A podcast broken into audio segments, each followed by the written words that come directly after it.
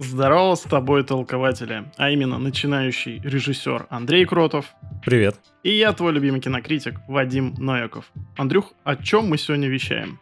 Сегодня обсудим такие горячие новиночки, как э, четвертый сезон «Очень странных дел», а третий сезон сериала «Любовь, смерть и роботы», а новый сериал «Оби-Ван Кеноби» и поговорим про фильм «Фантастические твари» и «Тайны Дамблдора». Вот.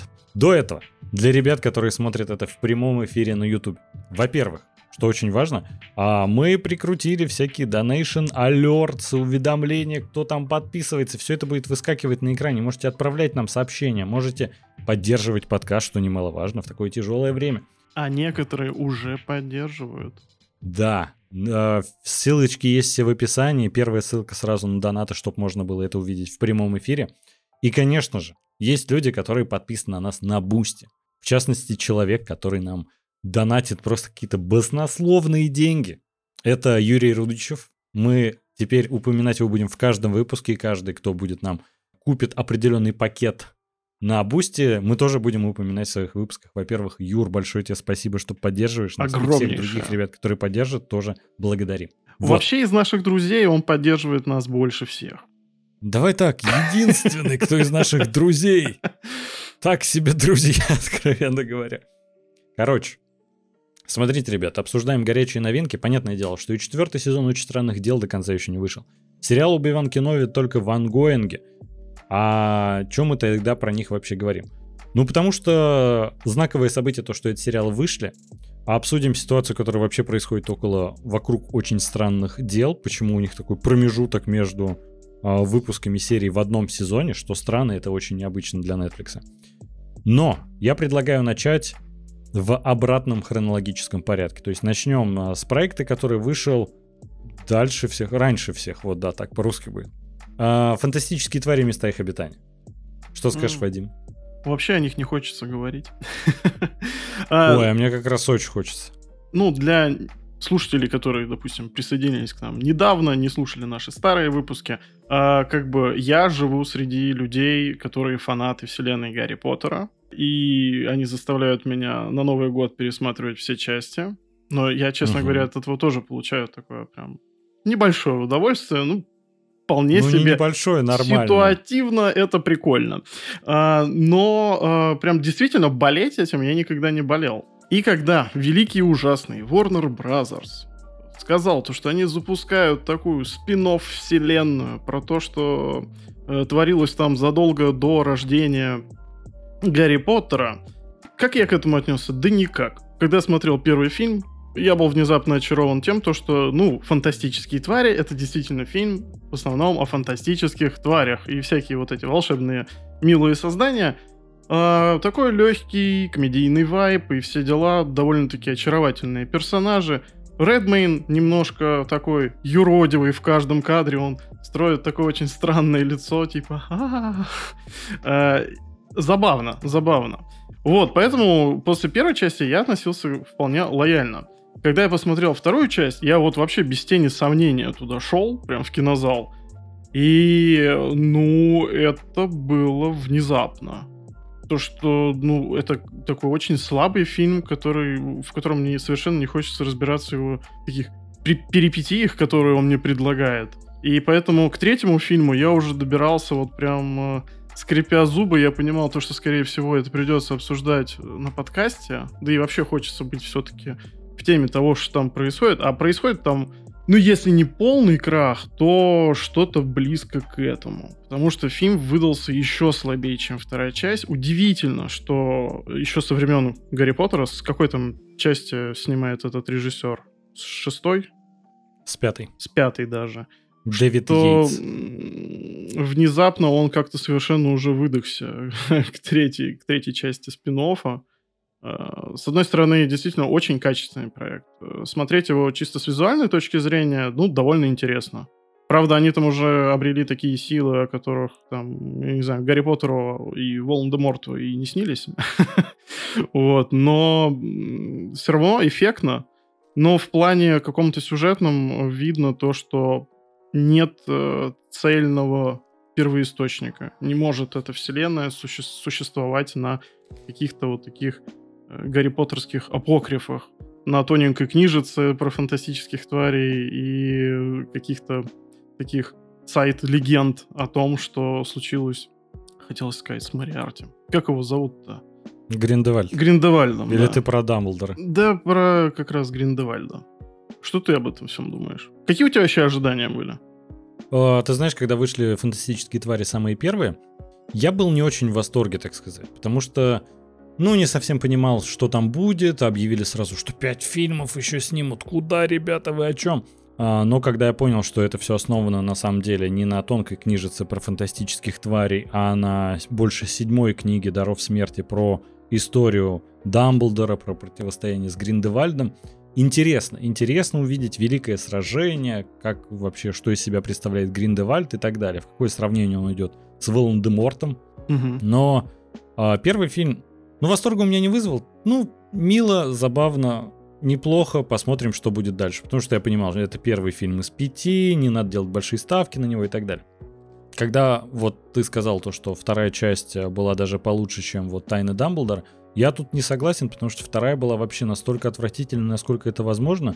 Третья, как по мне, ушла недалеко, но не сказать, что там одна лучше другой. Это прям обе очень э, плохо сделанные, именно в сценарном плане причем, работы.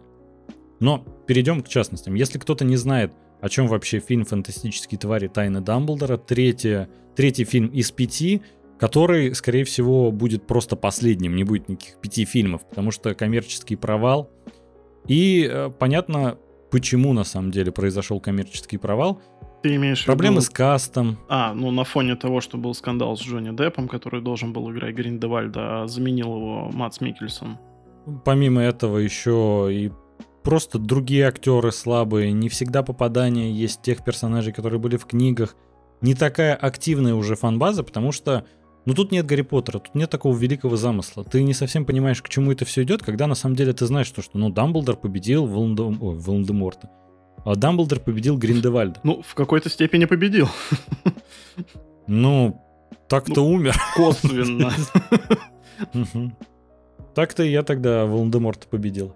Короче, а, не совсем было понятно. Всегда есть вот эта история с приквелами, что интриги у тебя нет, но могут удивить хорошим визуалом, возможно, раскрыть какие-то новые подробности из, так сказать, старых легенд.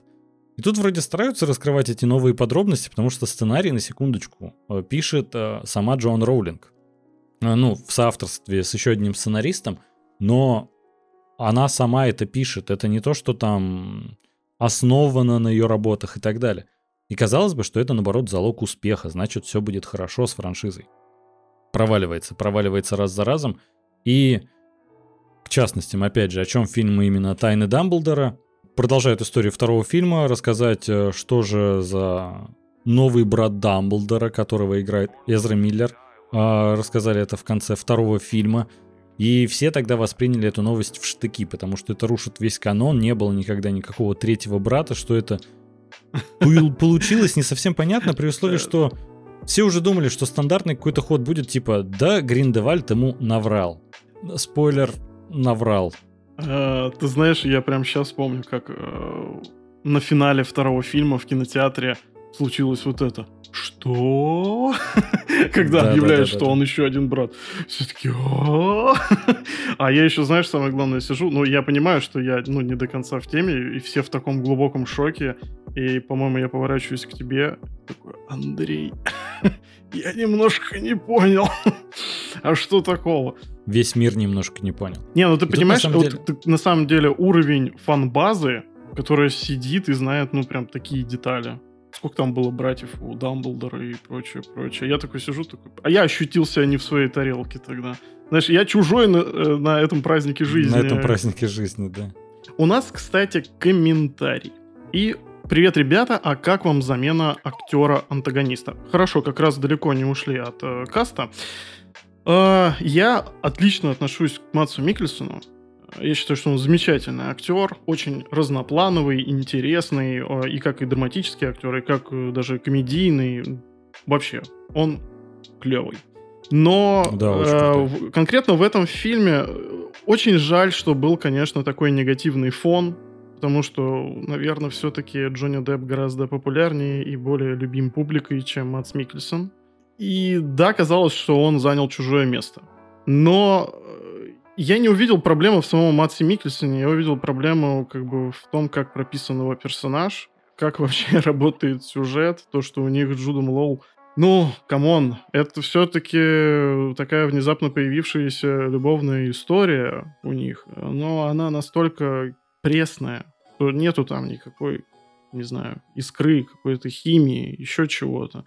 Ну, то есть вы как они вот показывают э, те же такие гомосексуальные отношения в этом мире как нечто обыденное. Ну, не знаю, возможно, у волшебников так было заведено в те годы, да? вот, но, блин, я не увидел в этом какой-то драмы, какого-то противостояния, какой-то, э, какого-то момента превозмогания, скажем так. То есть, ну, хотя бы хотелось бы что-то такое увидеть, наверное. Там в итоге это просто как будто два старых друга все время беседуют и просто на фоне говорят о том, что любовь, любовь. Для меня, к сожалению, это никак не сработало. А, мне, наоборот, гораздо больше нравится Мац Микельсон в образе Гриндевальда. Мне не нравился никогда Джонни Депп в образе Гриндевальда. Причем, когда в первом фильме еще Колин Фаррелл. Колин Фаррелл играл Гриндевальда, и там все это обернули, то, что на самом деле он менял внешность, вот это все, и хорошо. Но Колин Фаррелл отлично подходил на эту роль. Когда я в конце первого фильма увидел, что это Джонни Депп, я такой, ну как-то это выглядит немножко карикатурно. Вот этот э, хайер непонятный, седой, э, стеклянный этот глаз или какой-то там. Думал, ну ладно, посмотрю во втором фильме. Во втором фильме мне безумно не понравилась именно игра Джонни Деппа, образ, который он воплощает на экране. А образ Матса Микельсона мне гораздо лучше понравился. Он прям, как по мне, попадание в точку. Прям вот в самую сердцевинку. Но, опять же, Они как будто к... играют разных Гриндевальдов просто. Тот более экспрессивный такой, этот более холодный. Да понимаешь, вроде тот тоже должен быть более холодным. И вроде как там старался Джонни Депп отыграть какую-то металлическую злость, знаешь, но у него как будто не особо получаются негативные персонажи в принципе. Он всегда вот этот такой, mm. у него сейчас, конечно, закрепил за ним образ э, капитана Джека Воробья и все прочее. Но, не знаю. Ну, слушай, ну какой вот не. Суини тот такой антигерой. Ну, тоже там, типа, несчастная любовь у него была. Вот это все, он там больше страдалец был. То есть, ну, ну, это тем более мюзикл, как-то сложно воспринимать как с классической актерской работой. Но в любом случае, а, химии я тоже не почувствовал между Джудом Ло и Матсом Микельсоном. Ну, то есть, вот их прописанная история, ее вроде до этого 500 раз рассказывали, что они друг друга любили и все прочее. И тут, казалось бы, нужно раскрыть это, потому что это тайны Дамблдора, между прочим. Конечно, не говорят какого, потому что их там теперь три, получается, Дамблдор. Но как будто все хотели узнать побольше про Альбуса, и как раз вот наконец-то вот это из седьмой книги все должны были вытащить, но не вытащили. И это как-то немножко странно. Слушай, ты знаешь, я-то вообще фанат э, даров смерти. Я был просто очарован тем мультфильмом, который они встроили в часть Гарри Поттера.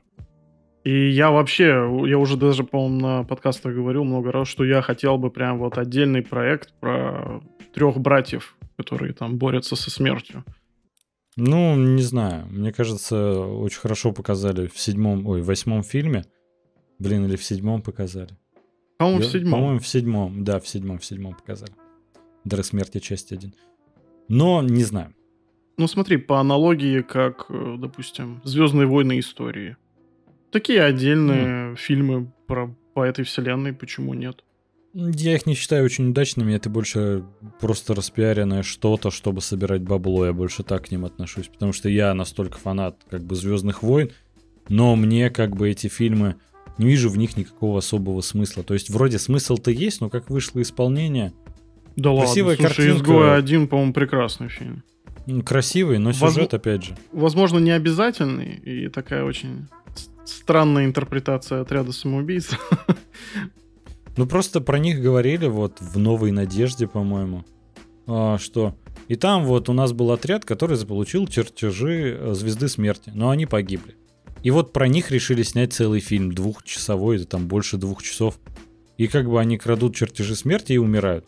Красивый фильм, безумно, но, не знаю, его можно было сделать в формате короткометражки такой же красивый, и ничего бы не потерял. А мы вот уже ну, прям рвемся к теме Звездных войн, да? Да, но до этого чуть позже. Комментарий. А, Вы бы хотели увидеть сериал по Гарри Поттеру? Если да, то какой продакшн и какого режиссера видите? Я бы, честно сказать, не хотел. Ой, я бы хотел. Но чуть попозже, лет через 10. Прям Ну, э, какой дословную, режиссер, какой продакшн? дословную экранизацию э, всех книг. Ну, вот э, без предыстории, без Гриндевальдов и вот это вот все. пу-пу-пу в сериальном формате. Ну, это так. А- Один сезон, допустим, Одна серийный, да, на одну книгу. Не я знаю, думаю, лучше- что Amazon, вот Netflix я бы не доверил. Я а- бы не доверил Амазону. Ну, Почему? Ну, судя по проектам, которые они выпускают, у меня к ним нет доверия. Погубили пацанов? Ну, об этом в следующем выпуске, да? Что угодно, любой сериал выбираю, у них, по-моему, все они так себе выходят. Да не, ну слушай, пацаны, неуязвимый. Э, Я так понимаю, что Властелин колец... Властелин колец. А Властелин колец будет очень классный. Я почему-то в этом прям Ну, уверен. Я вообще в этом не уверен. И плюс пацаны, э, так же как и неуязвимый, тащили свои концепции. Когда, собственно, ну, ты распробовал концепцию в первом сезоне, мне второй сезон пацанов не понравился. Что я сейчас слышу про третий, что, Что идет повторение же, да. второго. Да и поэтому я думаю, что мне это тоже не понравится. Но опять же, мы еще не смотрели, обязательно посмотрим, тогда скажем свое мнение. Я лично просто думаю, что сериал нужен э, по какой-нибудь вселенной, по Звездным войнам или по Гарри Поттеру, чтобы расширить вселенную. А не хотелось бы, чтобы делали ремейк только в сериальном формате старых фильмов. Мне больше кажется, что было бы прикольно расширить лор, но не понимаю, в какую степень идти, потому что Вот его расширили в спин Ну вот да, и как бы, ну ладно, тут просто, тут прям откровенно плохой сценарий, но до этого чуть позже дойдем. Ой!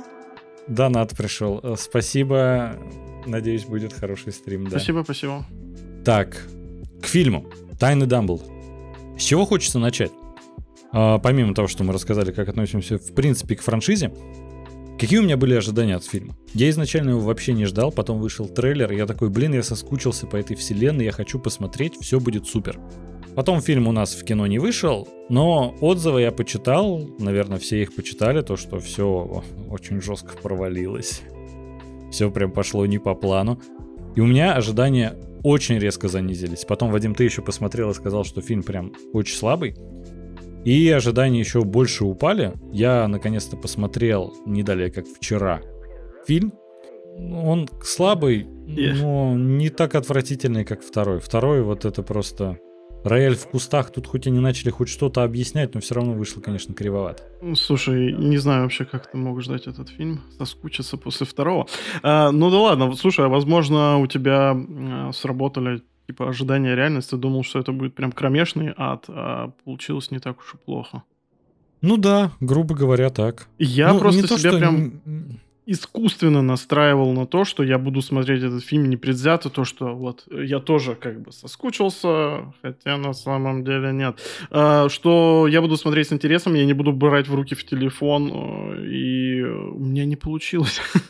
Где-то я посмотрел час двадцать, и я просто начал ломаться. Вот рука предательски тянется к телефону, я уже не вывожу вот это все.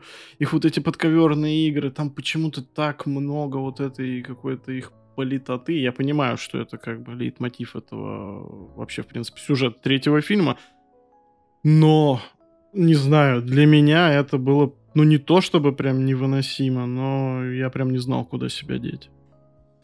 Знаешь, я э, всегда, когда смотрю фильмы, я помечаю себе, ну, делаю различные заметки, что мне в фильме нравится, что не нравится и какие есть вопросы, чтобы в дальнейшем можно было бы как бы, ну, как раз э, посмотреть и все оценить в концепции, так сказать, что уже сделали и как бы какие вопросы успели закрыть, а какие нет. И вот знаешь, изначально смотрю фильм, там появляются ну, опять же, если что, ребят, «Тайны Дамблдора» мы обсуждаем со спойлерами, потому что, ну, фильм давно вышел, уже вышел в качестве, еще аж с 30 мая в 4К, его там за пару недель до этого еще слили в 1080, поэтому обсуждаем исключительно со спойлерами. Так я, вот, я даже с корейскими субтитрами смотрел. Я ну, они дождался в 4К. Вшитые. Мгм. Ну и вот, когда в начале фильма показывают, что там какой-то олененок, какой-то, какая-то фантастическая тварь рожает, Мгм. а, двойню, и приходят злые волшебники, начинают убивать животных, и а, Ньют Саламандр пытается спастись. Берет одного подмышку, свой рюкзачок. Я думаю, ну и сейчас он трансгрессирует. Как сюда пришли волшебники эти, трансгрессировали, так и он трансгрессирует отсюда. Нет. Он бежит, потому что, видимо, так нужно сценарию. ты знаешь, я уже с этого момента начал понимать, ну тут явно будет тот самый ленивый сценарий, когда про законы вселенной все забывают, и просто происходит то, что нужно для сюжета дальше, чтобы он дальше развивался. Казалось бы, там Ньют практически убежал, вот это все, и опять э, его просто догоняют. Ой, еще донат. Спасибочка.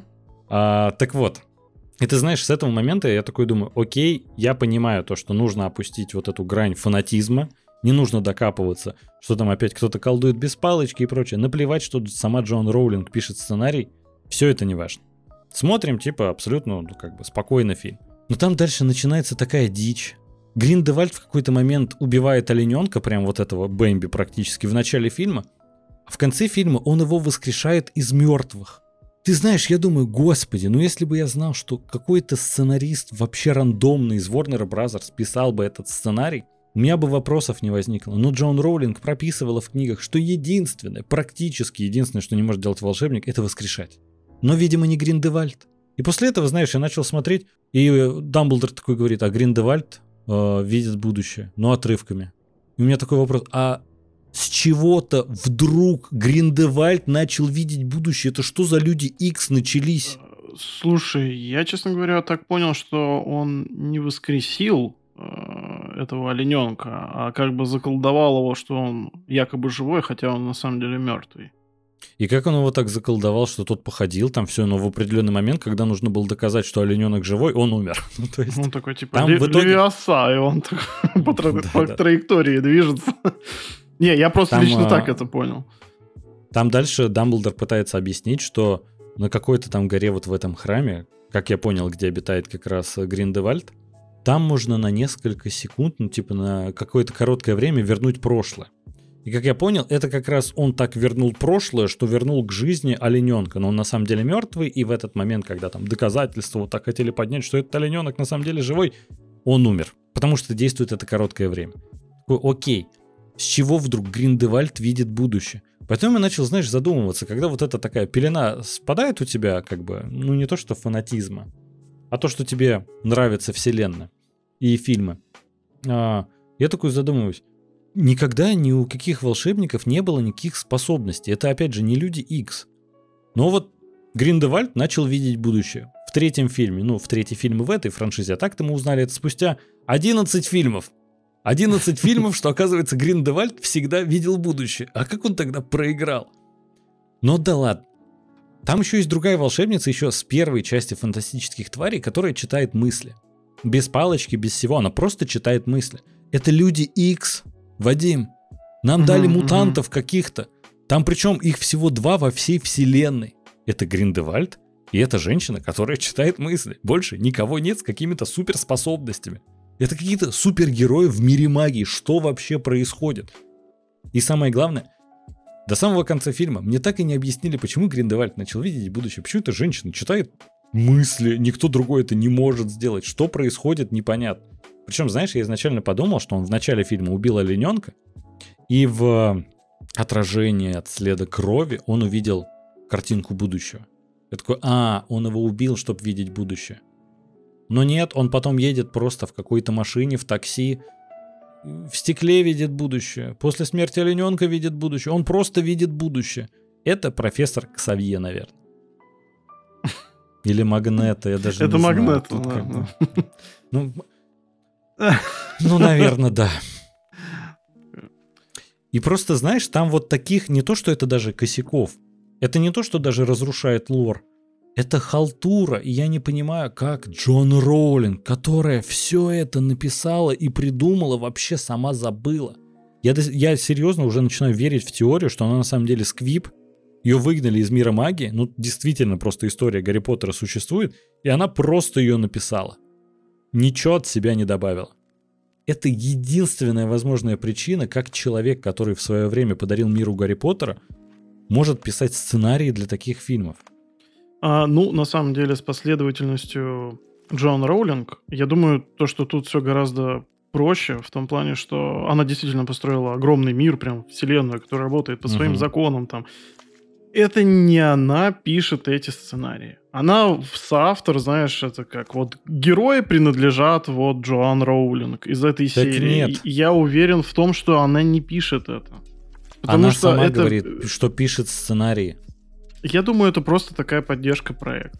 Говорить можно все, что угодно, но, блин, я не думаю, что вся вот эта вот бездарщина, которая идет со, со второго фильма, что это может иметь отношение к Джоан Роулинг. Потому что э, ее творчество на самом деле не заканчивается на Гарри Поттере. Она там написала еще миллион э, детективов, которые пользуются популярностью не только из-за того, да, что да. это знаменитый автор, а из-за того, что ну, это действительно довольно талантливая работа. Э, я даже как несколько сериалов смотрел по, по ее книгам, и, ну, я думаю, то, что если бы это действительно занималась она этим, то такого бы не было. А, ты знаешь, Вадим, она сама и в Твиттере, и много где заявляла миллионы раз то, что она такая, я сама пишу сценарий. Там чувак больше ей помогает, это все, знаешь, как облечь в образ сценария, потому что она ведь не сценарист, она писатель она не может именно прям писать сценарий. И ей люди помогают это просто как бы и подсократить, сделать в нужном формате. Но вся идея идет от нее. Она сама это подтверждала во многих интервью 500 раз. я с этого больше всего в шоке. Тогда ладно, вернемся к сюжету. Угу. А, по сюжету, зачем вообще нужен этот олененок, зачем его Гриндевальд убил? А, этот олененок, э, во-первых, вы сейчас удивитесь, оказывается, в магическом мире есть президент. Все всегда думали, у Министерства магии у каждой страны есть, и там вот главный чувак. Да, опять же, в одиннадцатом фильме мы узнали, что есть президент всего мира магии. Как? Непонятно. И поэтому э, я как бы был в шоке от того, что, во-первых, это вскрылось, и как бы, ну да ладно. А, и выбирают этого президента, когда-то там была традиция, олененок этот а, видит а, всех насквозь, хорошему человеку он будет кланяться, плохому пройдет мимо. Вот и все. Поэтому этот олененок важен, а их всего два, ну, как бы один на самом деле. Все думали на планете, а там вот эта мать олениха родила двойню. Короче, Гриндевальд задумал гениальный план с подтасовкой э, результатов выборов, чтобы стать президентом. Казалось бы, где тут реальная жизнь, но вот что-то откликается. Ты знаешь, э, в плане сюжета я еще понимаю, когда Редмейн занимал как бы центральную роль в первом фильме, угу. вот с ним происходило вот это все, это крутилось вокруг него. А вот э, второй и третий фильм, они его, вот это, знаешь, это как чемодан без ручки. Они его тащат за собой, и как будто бы он уже не играет практически никакой роли уже эти два фильма, но он все равно номинально какой-то главный персонаж. И мне, знаешь, жаль, что так вышло, потому что первый фильм мне действительно нравился. У него там довольно-таки странная роль э, в плане... Хотя Редмейн всегда играет таких немножко чуваков не от мира сего. Вот он, он как да, да, Хокинг да. такой. Вот он как один раз его сыграл, он где-то там в космосе находится мыслями. Вот э, это все и продолжается с ним. Замечательный актер. Немножко одноплановый, конечно, я считаю, но в своем амплуа очень сильный. И, к сожалению, второй и третий фильм, и его как-то, знаешь, не то чтобы его мало, его много в сюжете, но он как будто бы там просто не нужен. И очень жаль. Ты знаешь, я бы не сказал, что прям не нужен. Не нужен это все-таки прям очень громкое слово. Но, конечно, да, он уже не ключевой персонаж. Ключевой там это Альбус, это все семейство Дамблдоров в этот раз. И кажется нормально. Единственное, я понимаю претензию у многих людей, зачем вы вообще фильмы тогда называете фантастические твари. Но они просто решили как бы схитрить и типа, знаешь, Ньют у нас будет, мы будем называть это фантастическими тварями, чтобы просто каждый раз вот не было вот это, знаешь, название «Тайны Дамблдора». Чтобы люди mm-hmm. понимали, что это относится к Гарри Поттеру, там, преступление Гриндевальда и прочее. И это, ну, так себе слабый ход, но да ладно, он хотя бы понятный. И со всеми тварями, с самими вот этими фантастическими, то же самое. Они каждый раз в сюжете, ну, номинально, вот чтобы вот э, главному названию фильма подходить, вот мы будем притаскивать всяких неведомых зверюшек, и это уже будет смотреться да, да. просто странно. Так вот, что там дальше по сюжету фильма? А, Гриндевальд пытается все подтасовать выборы, чтобы стать президентом. В конце у него это получается, а Дамблдор ему противостоит. Дамблдор со своим отрядом Дамблдора, Орденом Феникса, называйте как угодно, они себя не назвали никак. Так вот, и Дамблдор в начале фильма, ну как бы не Дамблдор, а на самом деле Ньют, которого вот Дамблдор ему все передал, говорит такой, у нас очень сложная ситуация, потому что Гриндевальд теперь видит будущее, и поэтому мы э, не будем ничего планировать. При этом, на самом деле, у Дамблдора есть четкий план. Просто о нем знает, ну, только Дамблдор. И вот вопрос. Так план-то все-таки есть, а Гриндевальд же все равно видит будущее, как это работает, но опустим это. К чему в итоге приходит фильм? К сожалению, к самоповторам. Джон Роулинг, не знаю, возможно, уже не может ничего придумать для мира Гарри Поттера, но вся эта идея с тем, как э, Дамблдор, там есть сцена, когда Дамблдор одному, э, ну не Дамблдор, опять же, через Ньюта передает посылочки, которые там в дальнейшем должны выстрелить, вот это все. Чеховские ружья всем раздают, грубо говоря. Одному галстук, э, другому, значит, волшебную палочку, которая на самом деле фальшивая, а кому-то там еще чемодан вот с этими волшебными тварями. Короче, всем раздал по вещичке. И логично, что это сразу отсылает в седьмой фильм, когда Альбус Дамблдор дал, значит, Гарри Поттеру Золотой Снич, э, Гермионе э, книжку сказок Барда Бидля и Рону Иллюминатор, или не Иллюминатор, не помню, как это называется. Зажигалка вот эта волшебная. И там, ты знаешь, когда вот в Гарри Поттере это объяснялись, когда происходили какие-то события, и как вот Рон, например, вернулся с помощью иллюминатора к ребятам. И он говорил такой, Наверное, Дамблдор предвидел, что мы как бы с вами поссоримся, я попытаюсь уйти, и мне нужно будет вернуться назад. Это такой прикольно. Это гипотетическая мысль, которая могла бы случиться. Но как Дамблдор прогнозировал раньше, господи боже мой, я думаю, что не Гриндевальд на самом деле будущее видел, а именно Дамблдор. Потому что, просто вдумайся, он дал чуваку галстук. Галстук с золотой вышивкой вот тут по центру. Почему? Потому что когда его схватят в тюрьму, а за ним придет Ньют, чтобы вызволить его, и он возьмет с собой зверька, который повернутый на золотых вещичках, и стража уснет, но перед этим снимет с этого чувака галстук, наденет на себя, этот зверек выберется из клетки и будет пытаться схватить галстук, из-за чего вырубится охранник. У меня есть версия. Давай. Смотри. Гриндевальд мутант, который видит будущее, так, да. и он все угу. это увидел. Дамблдор тоже мутант, но он как бы не Магнета, а профессор Икс. Угу. И он мощным телепатическим зарядом вот просто считывает всю информацию, потому что у того-то нет металлического шлема. Да, да, да, да. И просто ага, вот так вот. У меня есть еще версия, что Дамблдор, ну ты же знаешь, что он охотился за всеми дарами смерти, но он нашел четвертый, это камень реальности. И когда он собрал себе золотую перчатку, он такой, теперь я управляю реальностью. Теперь я президент. Ой, ты знаешь, ну помимо, это, естественно, это докапывание к фильму, но это, знаешь, такие докапывания, против которых мимо пройти нельзя, потому что это откровенно халтурный сценарий и самоповторы. Слушай, да пора бы уже привыкнуть. Такого то каждый фильм, там вся вселенная Гарри Поттера всегда была вот просто под лупой. Ее всегда так изучали. Так какая разница? Самоповторов в восьми фильмах не было. Восьми. Нет, то, что докапывание до третьем. мелочей, я про это говорю. А, ну, по-моему, а, вполне да, да, стандартная да. ситуация. А ты знаешь, я вот еще э, думал насчет... Эм, там же вот этот амулет с кровью, то, что клятва на крови, я поэтому не могу сражаться с Гриндевальдом. Любовь скрипело. Я такой, ну ладно, да, хорошо. И в начале фильма показывают сцену, когда Ой, еще донатики, ребят, спасибо. И спасибо. Мы, ребята, набрали сейчас, между прочим, уже на 360 э, качества. Мы решили сделать такую систему донатов в качестве видео.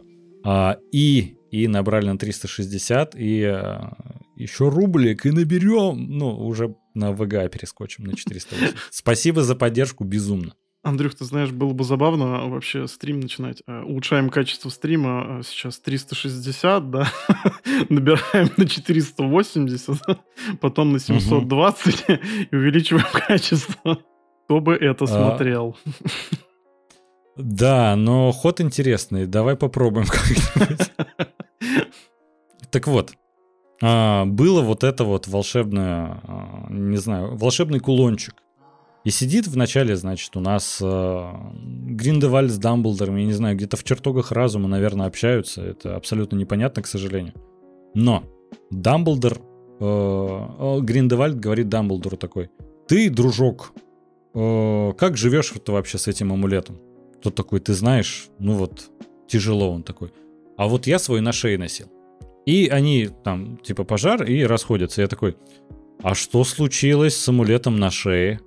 Ну, то есть, как он разрушился? Почему я должен сидеть и гадать? Почему?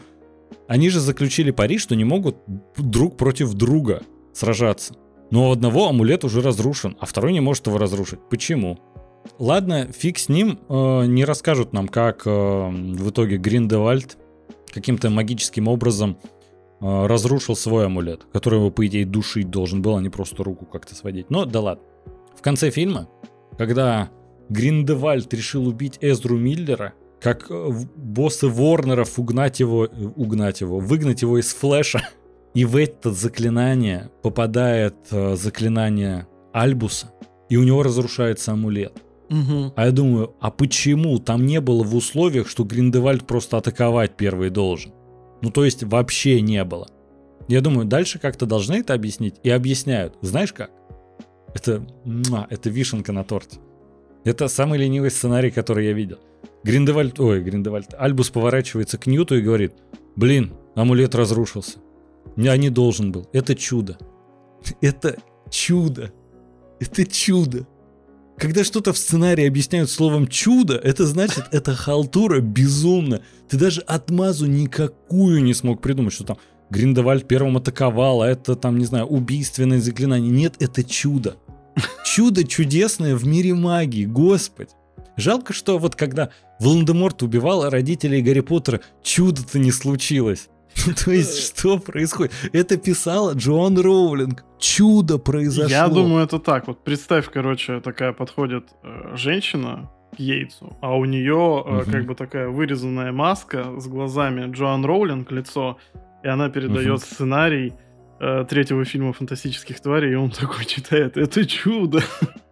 Это такая классная идея, запиши. Ой, так вот, ты, ты знаешь, это последний, на самом деле, из моего списка, который я помечал. А, меня немножко удивило политический подтекст, который был в этом фильме. На самом деле, это опять же из области самоповтора, а, когда в книгах и фильмах про Гарри Поттера Волан-де-Морт вернулся.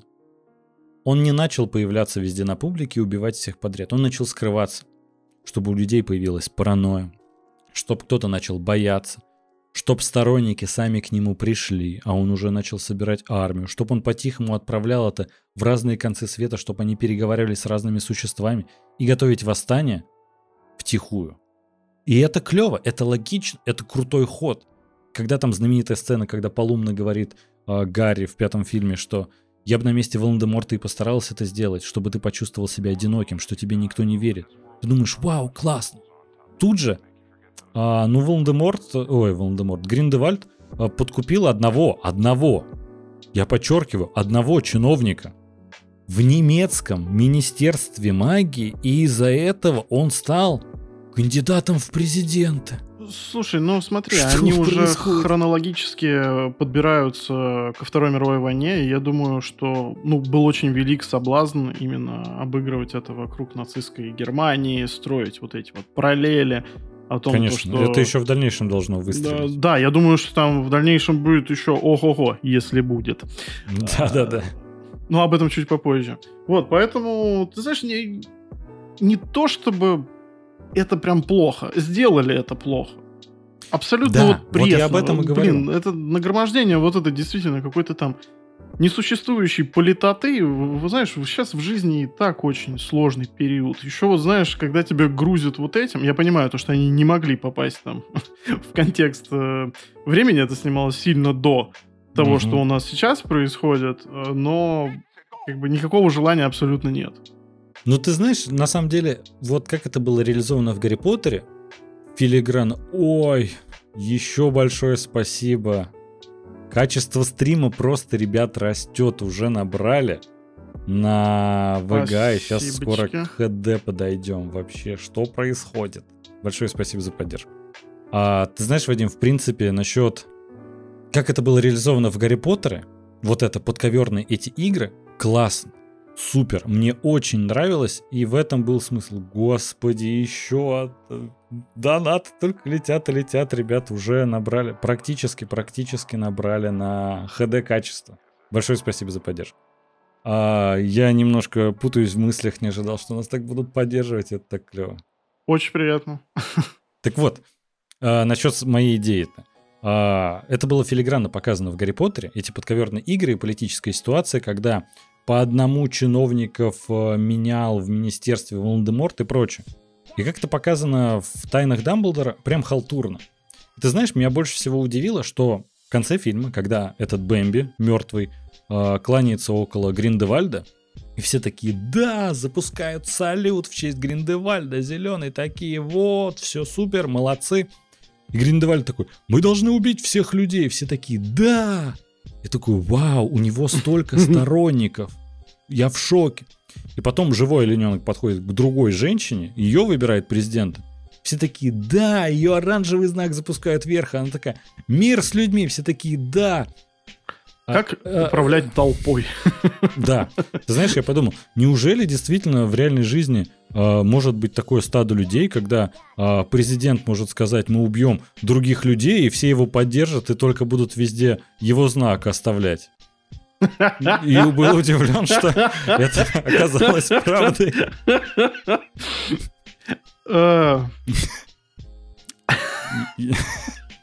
Я эту шутку еще вчера подготовил во время просмотра. Мне кажется, она уморительной.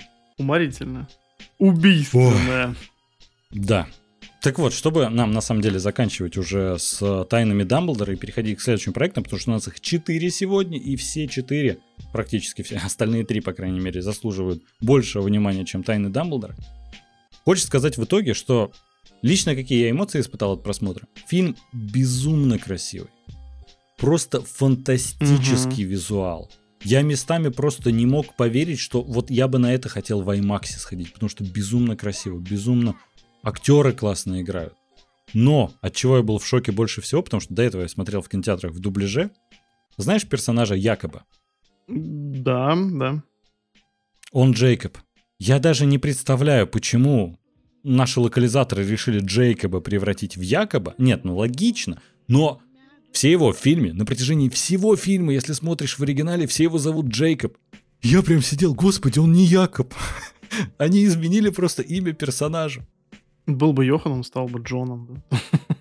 Или наоборот. Возможно, да. Или Иваном.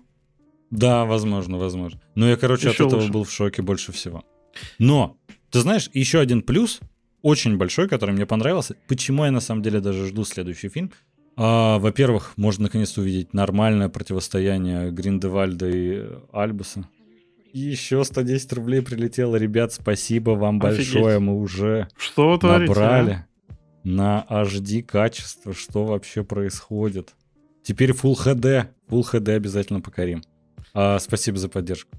Я даже... А, самый главный плюс-то, э, помимо того, что мы просто увидим противостояние э, Гриндевальда и Дамблдора наконец-то полноценное, Эзру Миллера убрали.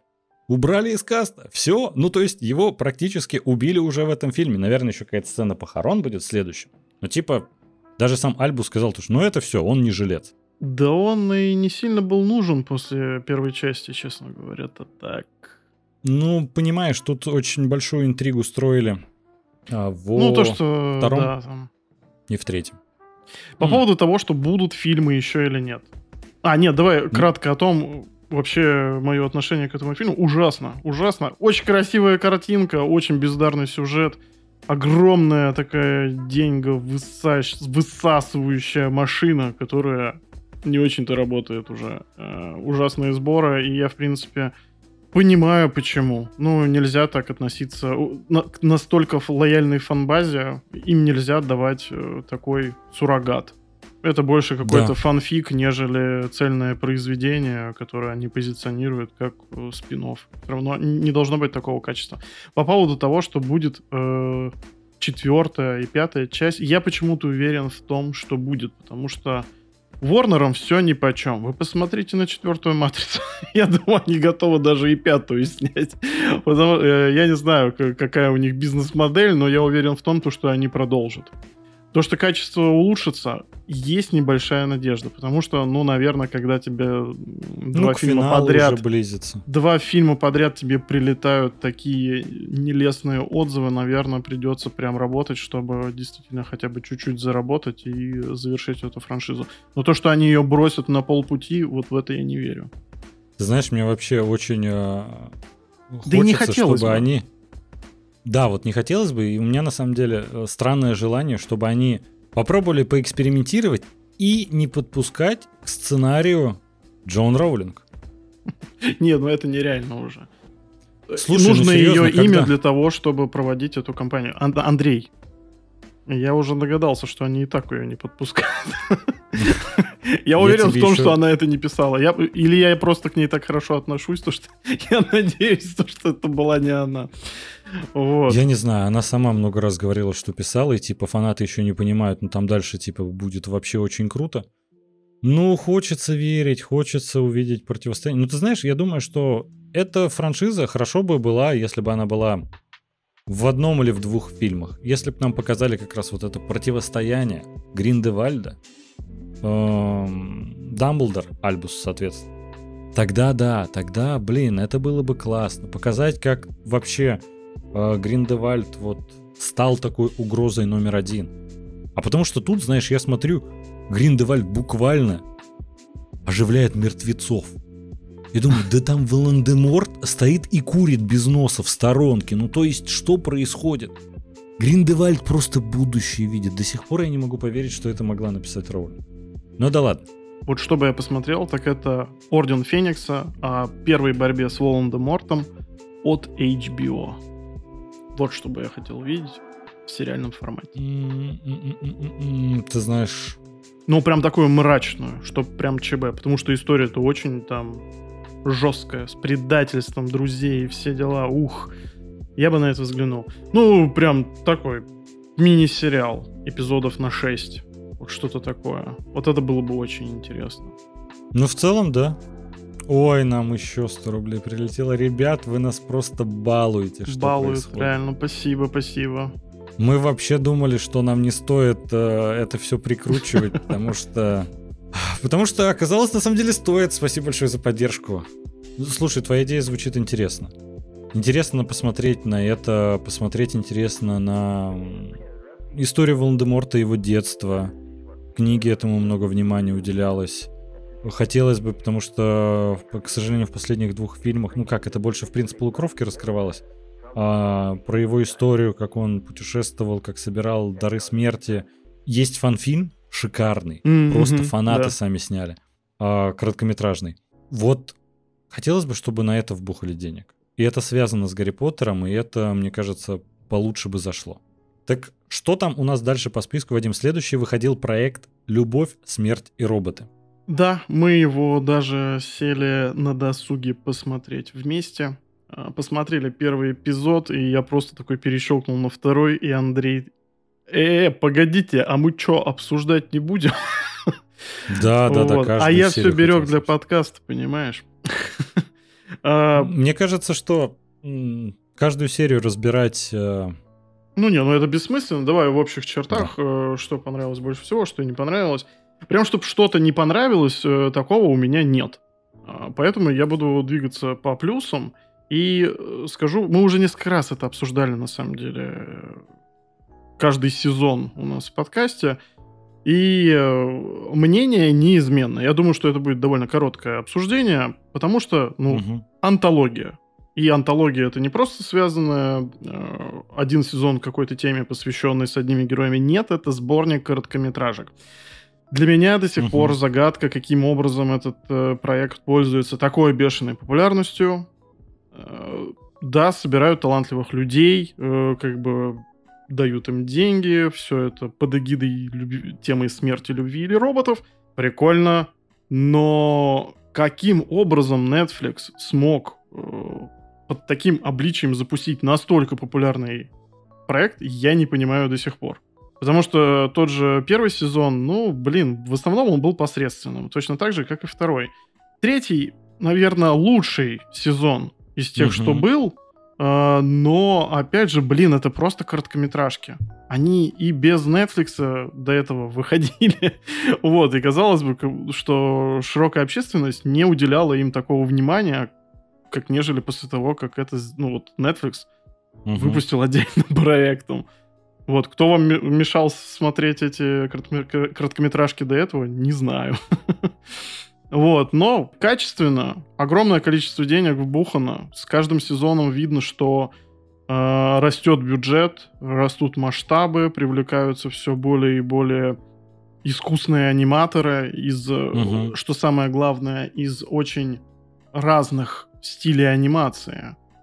Вот, угу. где-то там проглядывается и аниме, где-то там какая-то польская компьютерная анимация, что-то и кукольное, и 3D, и вообще интересный эксперимент. Ну, наверное, мне больше всего в этом сезоне понравился третий эпизод, э, посвященный э, путешествию э, девушки-космонавта по спутнику Юпитера Ио. Безумно угу. красивая работа, такая философская. Андрюхе почему-то не очень понравилось, забегая вперед. Да. Но я прям словил от нее какой-то вайб вот такого вот именно а, вселенской какой-то грусти. Вот очень такое оно медиативное на меня впечатление произвело. Вот. Ну и, конечно, эпизод э, с маленькими мини, с мини-зомби. Боже мой. Угу. Я как фанат жанра прям вообще снимаю шляпу. Спасибо большое. Это было очень забавно. Знаешь, Вадим, мы, в принципе, раньше вот обсуждали, когда «Любовь, смерти робота», когда вышел, например, второй сезон, а мы тогда приходили к выводу, что да что тут, собственно, обсуждать? Ну, это набор короткометража, как будто, ну, знаешь, такого цельное впечатление о сезоне даже сложно как-то для себя представить, потому что ну, да очень Зачем работа. вообще его делить на сезоны? Можно ежемесячно выпускать по одной короткометражке. Ну, то есть, не знаю, это бы, наверное, не так хорошо работало, но принципе, проект уникальный. У меня вот недавно один наш э, общий друг э, спросил, а что вообще за любовь смерти робота? Я даже про это не слышал. Ну, что-то типа, все говорят, а я даже не смотрел. А я, я даже такой, не могу объяснить. Я такой, не, это уникальный проект, где собирают э, крутых режиссеров, аниматоров, которые делают анимационные короткометражки, объединенных э, все темами любви, смерти или роботом, ну то есть или, или там везде. А, и это уникальный проект, такого нет ни у одного стримингового сервиса, потому что Netflix сюда вбухивает большие деньги. Иногда графика просто настолько реалистичная, что ты не можешь поверить, что это происходит на самом деле. Ну то есть, а еще и с оцифрованными актерами. Да, это вообще что-то. Некоторые кадры я просто ставлю на паузу и такой, это не может быть графика. Ну, то есть вот настолько реалистично. И да, ты знаешь, помнишь, а... во втором сезоне эпизод с Майклом Би Джорданом? Угу. Или эпизод с э, великаном, которого выбросило на берег. Он да, просто да, реально да, да, потрясает да. воображение. Ты знаешь, в третьем сезоне э, как будто они взяли больше упор. Мне почему второй сезон не понравился, потому что там они все, все были драматические. Все прям крутилось все насчет драмы около этого, как всем э, там на разных планетах тяжело живется, в какую кто ситуацию напряженную попал, где-то там робот тебя хочет убить, где-то какие-то, ты сам робот, тебя пытаются убить какие-то люди. Такое. А тут, когда в третьем сезоне есть и юмористические эпизоды, есть и какие-то просто, знаешь, э, как бы так сказать, не делают упор на графику, а делают больше на эмоциональное восприятие. То есть вот как третий эпизод, который тебе больше всего понравился, там на самом деле он больше, ну, на эмоции рассчитан. Я вот в восторге от самого последнего эпизода. Я до сих пор не могу вообразить, что это на самом деле анимация, что это не снимали. Угу. Это как будто кино. То есть угу. там используют как рыбий глаз объектив, который крепят на актере. Вот знаешь, когда на пузо крепят, и вот так вид, как будто он там все вот это видит, там отображается. Звуковой монтаж просто потрясающий, саунд-дизайн это выше всяких похвал. И там они делают даже в определенные моменты расфокус. Там кровь летит на линзы и типа остаются подтеки. И я такой, нет никакой линзы, нет никакого объектива. Это все нарисовано. То есть, ну это такой шок. Я смотрю, история сама, ну, э, так себе не сказать, чтобы как-то запала в душу, но в техническом плане я смотрю, ну это, это это не просто анимация, это что-то выше этого. В техническом плане ничего такого не видел. Но, знаешь, к сожалению, забегая немного вперед, возможно, что в дальнейшем мы не будем видеть, возможно, мы не увидим четвертый сезон «Любовь, смерти робота». Потому что у Netflix дела идут не очень. У Netflix сейчас он начинает э, прикрывать некоторые проекты кассовые, которые, ну, бюджета, которые тратили много, а выхлопа от них было мало. Они оставляют флагманские проекты, как, например, эм, «Очень странные дела», но, опять же, следующий сезон, пятый, будет последним, поэтому пока непонятно. И они больше сейчас будут э, делать ставку на проекты, как «Игра в кальмар», когда бюджет 80 миллионов на весь сериал, а выхлоп миллиард. И это логично. И, понимаешь, прошла вот эта эпоха, когда мы все гадали, как же Netflix это монетизирует. Оказалось, никак. Слушай, ты знаешь, я думаю, то, что э, это довольно временная история, потому что э, я так понял, что после отключения России э, у них упали доходы, и, соответственно, инвесторы такие, что? Впервые меньше подписчиков, типа, ну, показали, показ... показали показатели.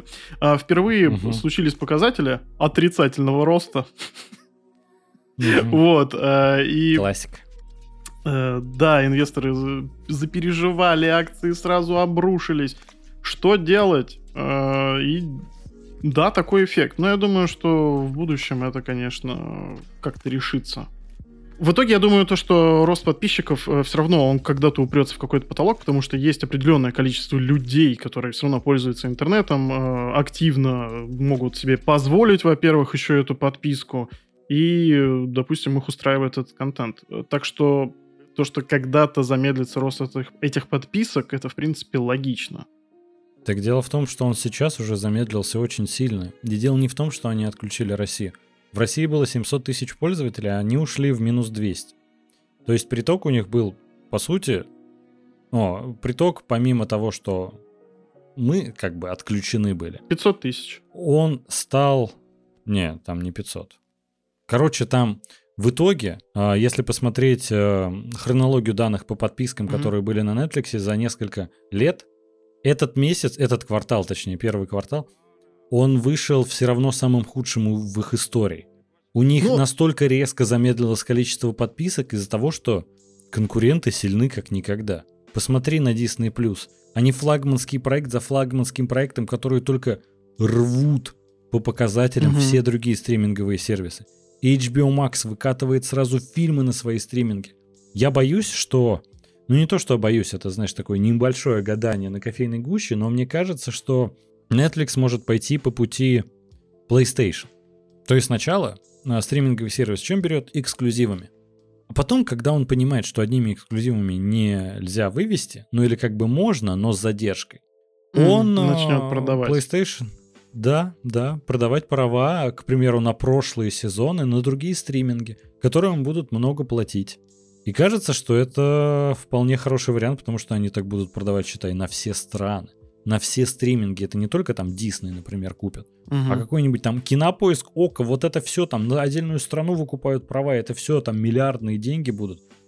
Возможно, к этому формату придут, и тогда, условно говоря, знаешь, у них выходит четвертый сезон «Любовь, смерти роботы», а они третий как раз продают на стриминге другие.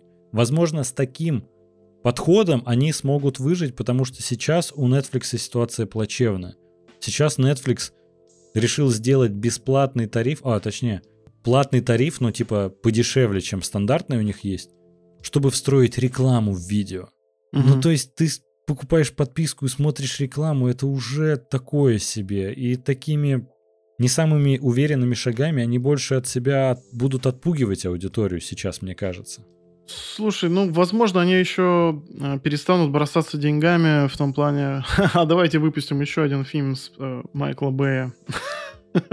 А, или еще какое-нибудь красное уведомление. Я тебе еще тогда говорил то, что э, красное, вот красное уведомление, уведомление что если бы я увидел где-нибудь вот эту вот афишу, смотрите только на Netflix, пошел бы, купил подписку на Netflix, посмотрел бы этот, прости господи, кусок очень плохо пахнущей субстанции, э, я бы, конечно, был очень зол.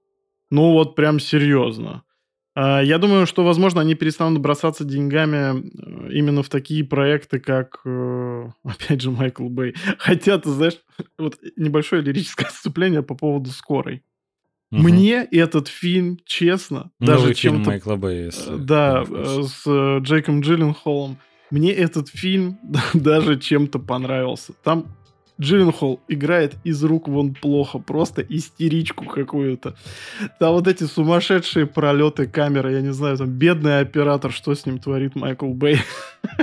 Это настолько, знаешь, американский фильм, что это, это какая-то американская клюква. Вот это по-другому mm-hmm. даже сложно назвать. Вот эти развивающиеся там флаги на ветру. Там, и буквально там вот эти полицейские, которые орут там «Америка!» из этой серии. Чудовищное зрелище. Очень жаль, что, наверное, Netflix перестанет давать деньги вот на такие сумасшедшие проекты. Но ну, у них, да, правда, думаю, просто... не, не очень, э, к сожалению, ладятся с полнометражным кино. А деньги Слушай, туда кажется, огромные вбухиваются. Мне кажется, что и как раз Э, Любовь смерти робота может стать такой же жертвой. И вот да этого нет, бы не хотелось. Хайповый проект, все его ждут, любят, обсуждают, цитируемость в интернете огромная. Я не думаю, что это коснется именно как раз «Любовь смерти робота». Не знаю, они там прикрыли уже какой-то проект, который был достаточно успешным. Но да ладно. А, про «Любовь смерти робота» и про третий сезон э, много классных эпизодов, много классных, которые, они, во-первых, уже не такие прямые короткометражки, многие идут по 20 минут. Но есть некоторые, как, например, про крысы Мэнсона, по-моему, называется, где угу. у чувака на ферме просто завелись крысы, и он решил устроить им э, спецоперацию. Нельзя говорить это слово, и там определенный контекст нужен. Я уже запутался в наших законах. Так вот, и там э, Сложно теперь уйти от этого сравнения. А, жестокая прям спецоперация. Но с юмористическим подтекстом классно сделано, я прям в восторге. Они вышли, этот сезон вышел какой-то, мне кажется, сбалансированным. Мне вот прошлый был нудноватый, когда вот все про смерть, про тяжесть, как всем плохо. А тут как-то разбавляют, вот смотришь одну серию, такой, да, она драматически классно выстроена. О, бац, режиссер Дэвид Финчер, вообще все потрясающе. Следующее. Мини-зомби. На 5 минут. Ну просто, ну... Это прям улыбка до ушей, потом следующую опять смотришь, она что-то между. Классно, классно, когда есть из чего выбирать. Ну, только как-то маловато эпизодов. Могли бы сделать побольше. А Мне слушай, так казалось, что всегда... Первым вообще чуть ли не, там, не 16 эпизодов было. Возможно, я путаю. Почему-то по ощущениям казалось, что и гораздо больше было. Тут комментарий появился. А что если Netflix, как Формула-1 для автоконцернов, будет обкатывать технологию съемку, анализа аудитории и спроса для кино? Фух. Звучит интересно, но на деле, на самом деле, передовые ведь технологии съемки не у Netflix, а, например, у Disney+. Как э, Джон Фавро снимает «Мандалорца», уже это зарегистрированный патент с LED-экранами, вот это все. Это же просто это какой-то космос на самом деле. А, подумать, как это в техническом плане реализовано и какую простоту съемки обеспечивает, это восторг. И мне кажется, что, возможно, ну, Netflix очень сильно э, анализирует аудиторию. Это одна из его самых сильных сторон. Он прям его алгоритмы рекомендаций настолько же легендарны, насколько и алгоритмы рекомендаций ТикТока. Они прям рекомендуют очень классный контент, который именно тебе зайдет. Но, кстати, вот насчет спроса для кино, а, как раз э, одна из таких, как бы так сказать, новостей, которая вызвала у меня, опять же, подозрение насчет будущего Netflix. Это есть же, опять же, эксклюзивный проект у них «Достать ножи». И они сняли вторую часть, и они впервые за всю свою историю сделают 45-дневное окно для кинотеатров перед выпуском на свой стриминг. То есть как делают на самом деле все кинокомпании. И такой сидишь и думаешь, то есть теперь у Netflix, ну, Netflix это теперь как обычная кинокомпания. И это как-то немножко обидно, потому что это всегда было что-то передовое, что э, несет свет нам через экраны телевизоров. А тут как будто, как будто шаг назад. Ну, не знаю. Возможно, это лучше сейчас для кинотеатров. Да, так оно и есть, потому что вряд ли они претендуют на какое-то огромное количество статуэток. До этого у них же были ограниченные прокаты того же Ромы. Они специально его, как Да, бы, ну, да. его показывали в кинотеатрах. Пожалуйста, вы могли сходить. Так что статуэточку сюда. Вот, Мгм. да, слушай, печально это, конечно. Но тут во многом просто они могут э, рассматривать сейчас разные бизнес-модели для того, чтобы э, получать просто больше бабла. Возможно, это не прям уж такой сигнал о том, то, что все действительно с финансовой точки зрения очень плохо. Я думаю, что они, в принципе, находятся в такой ситуации, когда они могут обкатывать и делать, что вообще, в принципе, хотят. Поэтому ну, кто им тут судья? Мы, что ли, на подкасте своем, а? Но в целом они не в таком положении, чтобы откатывать и экспериментировать со всем на свете, потому что от них инве- отвернулось очень много инвесторов, а выживали они за счет кредитных средств последние несколько лет. Ну, конечно, отвернулись. Ты наследие Юпитера видел? 200 миллионов долларов. Я бы этому проекту не то что эпизод, я бы сезон целого нашего подкаста посвятил, прям, знаешь, покадрово. Поминутно расписать, кто и где там в чем виноват. Ага. А, тут еще комментарий оставили. Обработка лиц для ирландца — это как раз технология Netflix. А, ты знаешь, тут как раз такая ситуация, что обработка лиц именно для ирландца вышла-то так себе. То есть э, есть примерно, а, пример, например, Marvel, который там Майкла Дугласа... Майкла Дугласа, ведь так его зовут, да? Человек Майкл Дуглас, да. а, омолаживали.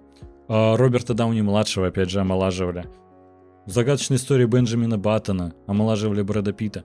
Это, в принципе, не самое новое было слово. А честно сказать, в «Ирландце» мне фильм в целом-то понравился, но когда ты смотришь э, на Роберта Де Ниро и думаешь, ну ему тут 40, а ему по сюжету 20, там явно, значит, что-то Ну, плохо 30, сделали. там, ладно. Ну, мы там просто еще- за 30. Ну, Там нет, ему 40 по сюжету типа 30 должно быть, и мы такие смотрим, что-то он не похож на нашего ровесника.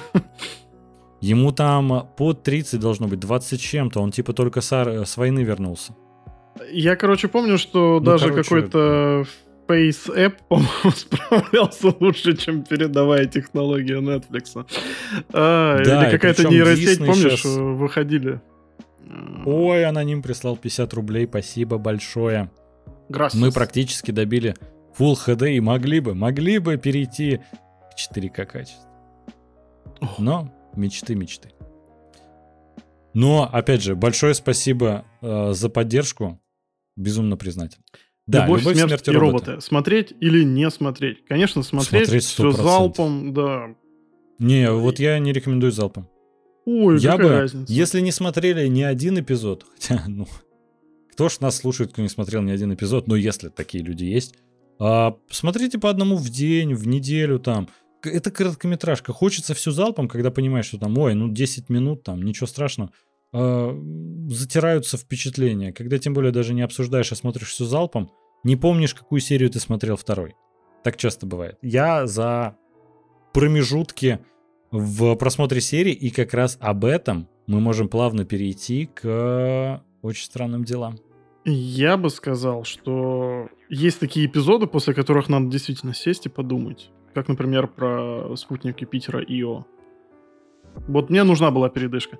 А вот после мини-зомби ты не будешь сидеть такой...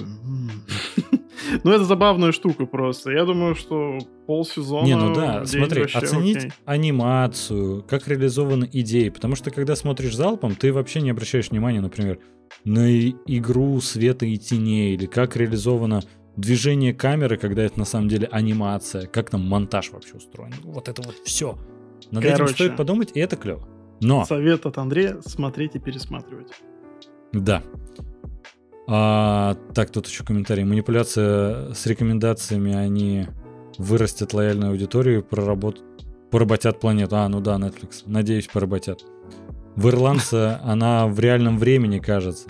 А потом такую технологию применяют для создания виртуального президента в метавселенной. В реальном времени это тогда очень круто. Но, честно почитаю, не знал, что это в реальном времени, тогда это действительно очень крутая штука. Но опять же, просто... Ну, если в реальном времени, а смысл в фильме? Ну, это же там Слушай. не прямой эфир. какая разница, у тебя на постобработку уходит гораздо меньше времени. Ты же понимаешь, что сейчас фильмы снимаются за месяц, два, максимум три, если какой-то очень крупный фильм. А Да. потом на постобработку, монтаж уходит год-полтора. Да я понимаю, но если такое качество остается, ну не знаю, очень сомнительный опыт. Ну, с точки зрения того, что как бы такая технология есть, это да, это прикольно. Как эксперимент, мне кажется, классно. Вадим, у меня тут важный вопрос. Смотри, мы уже переходим к следующим двум проектам. И тут, э, смотри, просто в один день вышел и Оби-Ван, и эм, Очень странные дела. С какого начнем? Давай с Оби-Вана. Давай, да, да. Вот, потому что, вот честно, я прям весь день я прям вот готовился именно к этому. Хотелось вот именно про него поговорить, потому что, опять же, я прям не шибко большой фанат э, Звездных войн. Я не из алдов, которые любят старые эпизоды больше, чем новые. Я как раз был ребенком, когда вышел эпизод первый. А, и замечательные воспоминания. Мне очень нравился Юэн Макгрегор. Реквизит подъехал, да? Да, я фанат Звездных войн. Я фанат Мандалорца и Грогу в частности. Э, Для тех, кто слушает нашу аудиоверсию, Андрей сейчас показывал э, мини-йоду Фигурку Грогу. Грогу. Да. Грогу его зовут. Ты не смотрел Мандалорца, что с тобой вообще Я- говорить-то? Я, опять же, не такой большой фанат. Но вам надо смотреть видеоверсию, а желательно приходите на прям онлайн-стрим, да. чтобы с нами болтать. Так вот, Звездные войны. Обожал Юна Макгрегора.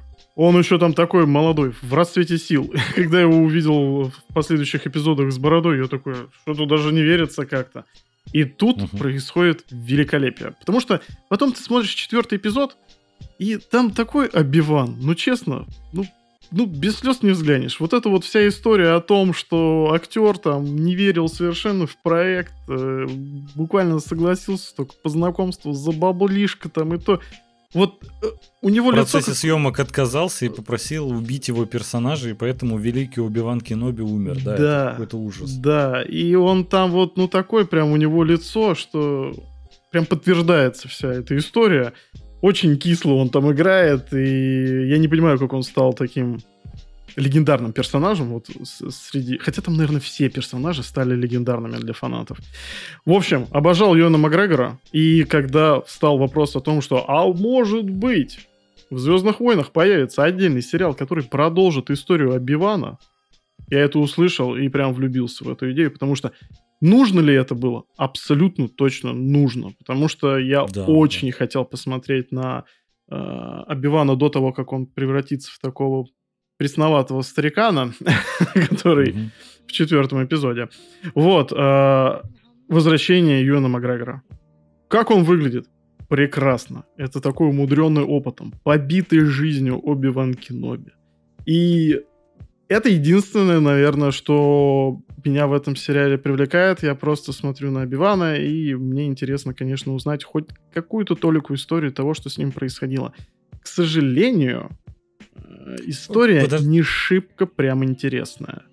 Сначала хотелось бы пометить. Мы обсуждаем со спойлерами. Если ты спрашиваешь меня, то, наверное, да. Спойлер, Обиван умрет в четвертом эпизоде. Ну вот да, тут странно, как ты не знаешь, э, спойлерить можно или нельзя. Вроде это, опять же, очередной приквел. С другой стороны, ну там должны быть интересные какие-то истории рассказаны. Не просто так же нам показывают там, небольшой путь Убивана в 6 серий в сезоне. Ну да, давай со спойлерами. Я тоже так думаю. Все-таки больших сюрпризов там таких не ожидается. Не то, что типа, а Убиван до этого, оказывается, убил Дарт Вейдера еще раз, а он опять ожил. Ну, Я не думаю, что там такое будет. Без спойлеров. Значит, жил, добыл маленький Анакин на Татуине. Да-да-да. А, в общем, с чего стартует э, сериал? С того, то, что прошло 10 лет после великого замеса Обивана с э, Энакином Скайуокером. Да. Детишек прячут. э, сам Обиван тусуется на Татуине, приглядывает за люком. Вот. И тут выясняется, что на джедаев по всей вселенной все это время идет жесткая охота. И все в опасности. Но Обиван не высовывается, потому что его главная задача сохранить э, жизнь Люка и присматривать, собственно, за ним. И тут при, прилетает такая весточка, что принцессу Лею похитили.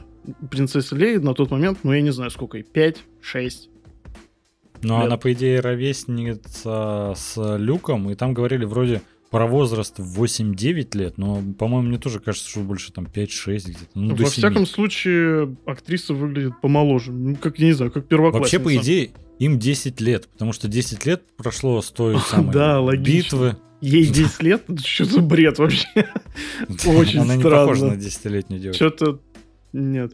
А, так вот, и Обивана из его уютного... Из уютной пещеры, господи, где он тусуется со всякими смешными торговцами. Такой смешной персонаж. В общем, его оттуда вытаскивают, он э, летит спасать Лею. И оказывается, что Энакин Скайуокер жив, а Биван думал, он его порубил там вообще в мясо, а угу. тот за ним охотится, ничего не забыл, стал только сильнее и превратился в великого ужасного Дарта Вейдера. Казалось бы, очень классный концепт. Э, много вбухано денег. Все декорации, задники, графон, все прекрасно. Э, Юан Макгрегор в качестве Обивана есть и есть.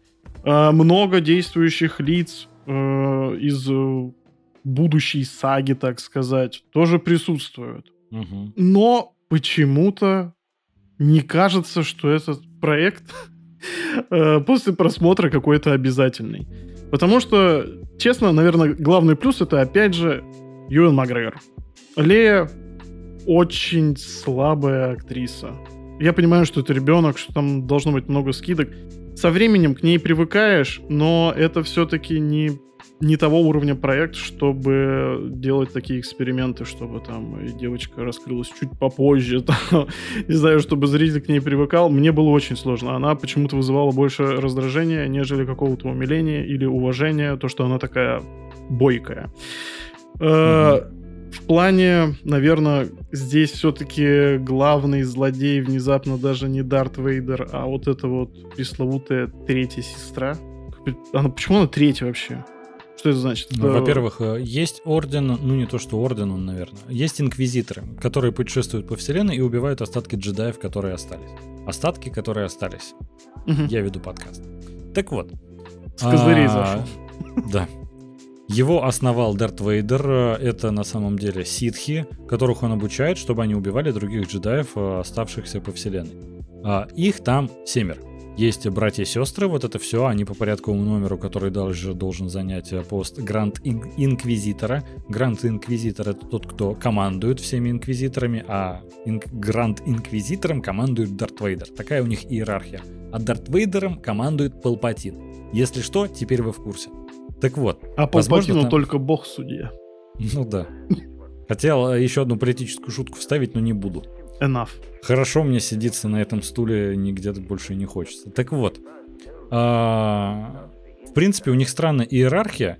Я не, совсем... не хочется выбирать между двумя стульями, да? Да-да-да. А, продолжай.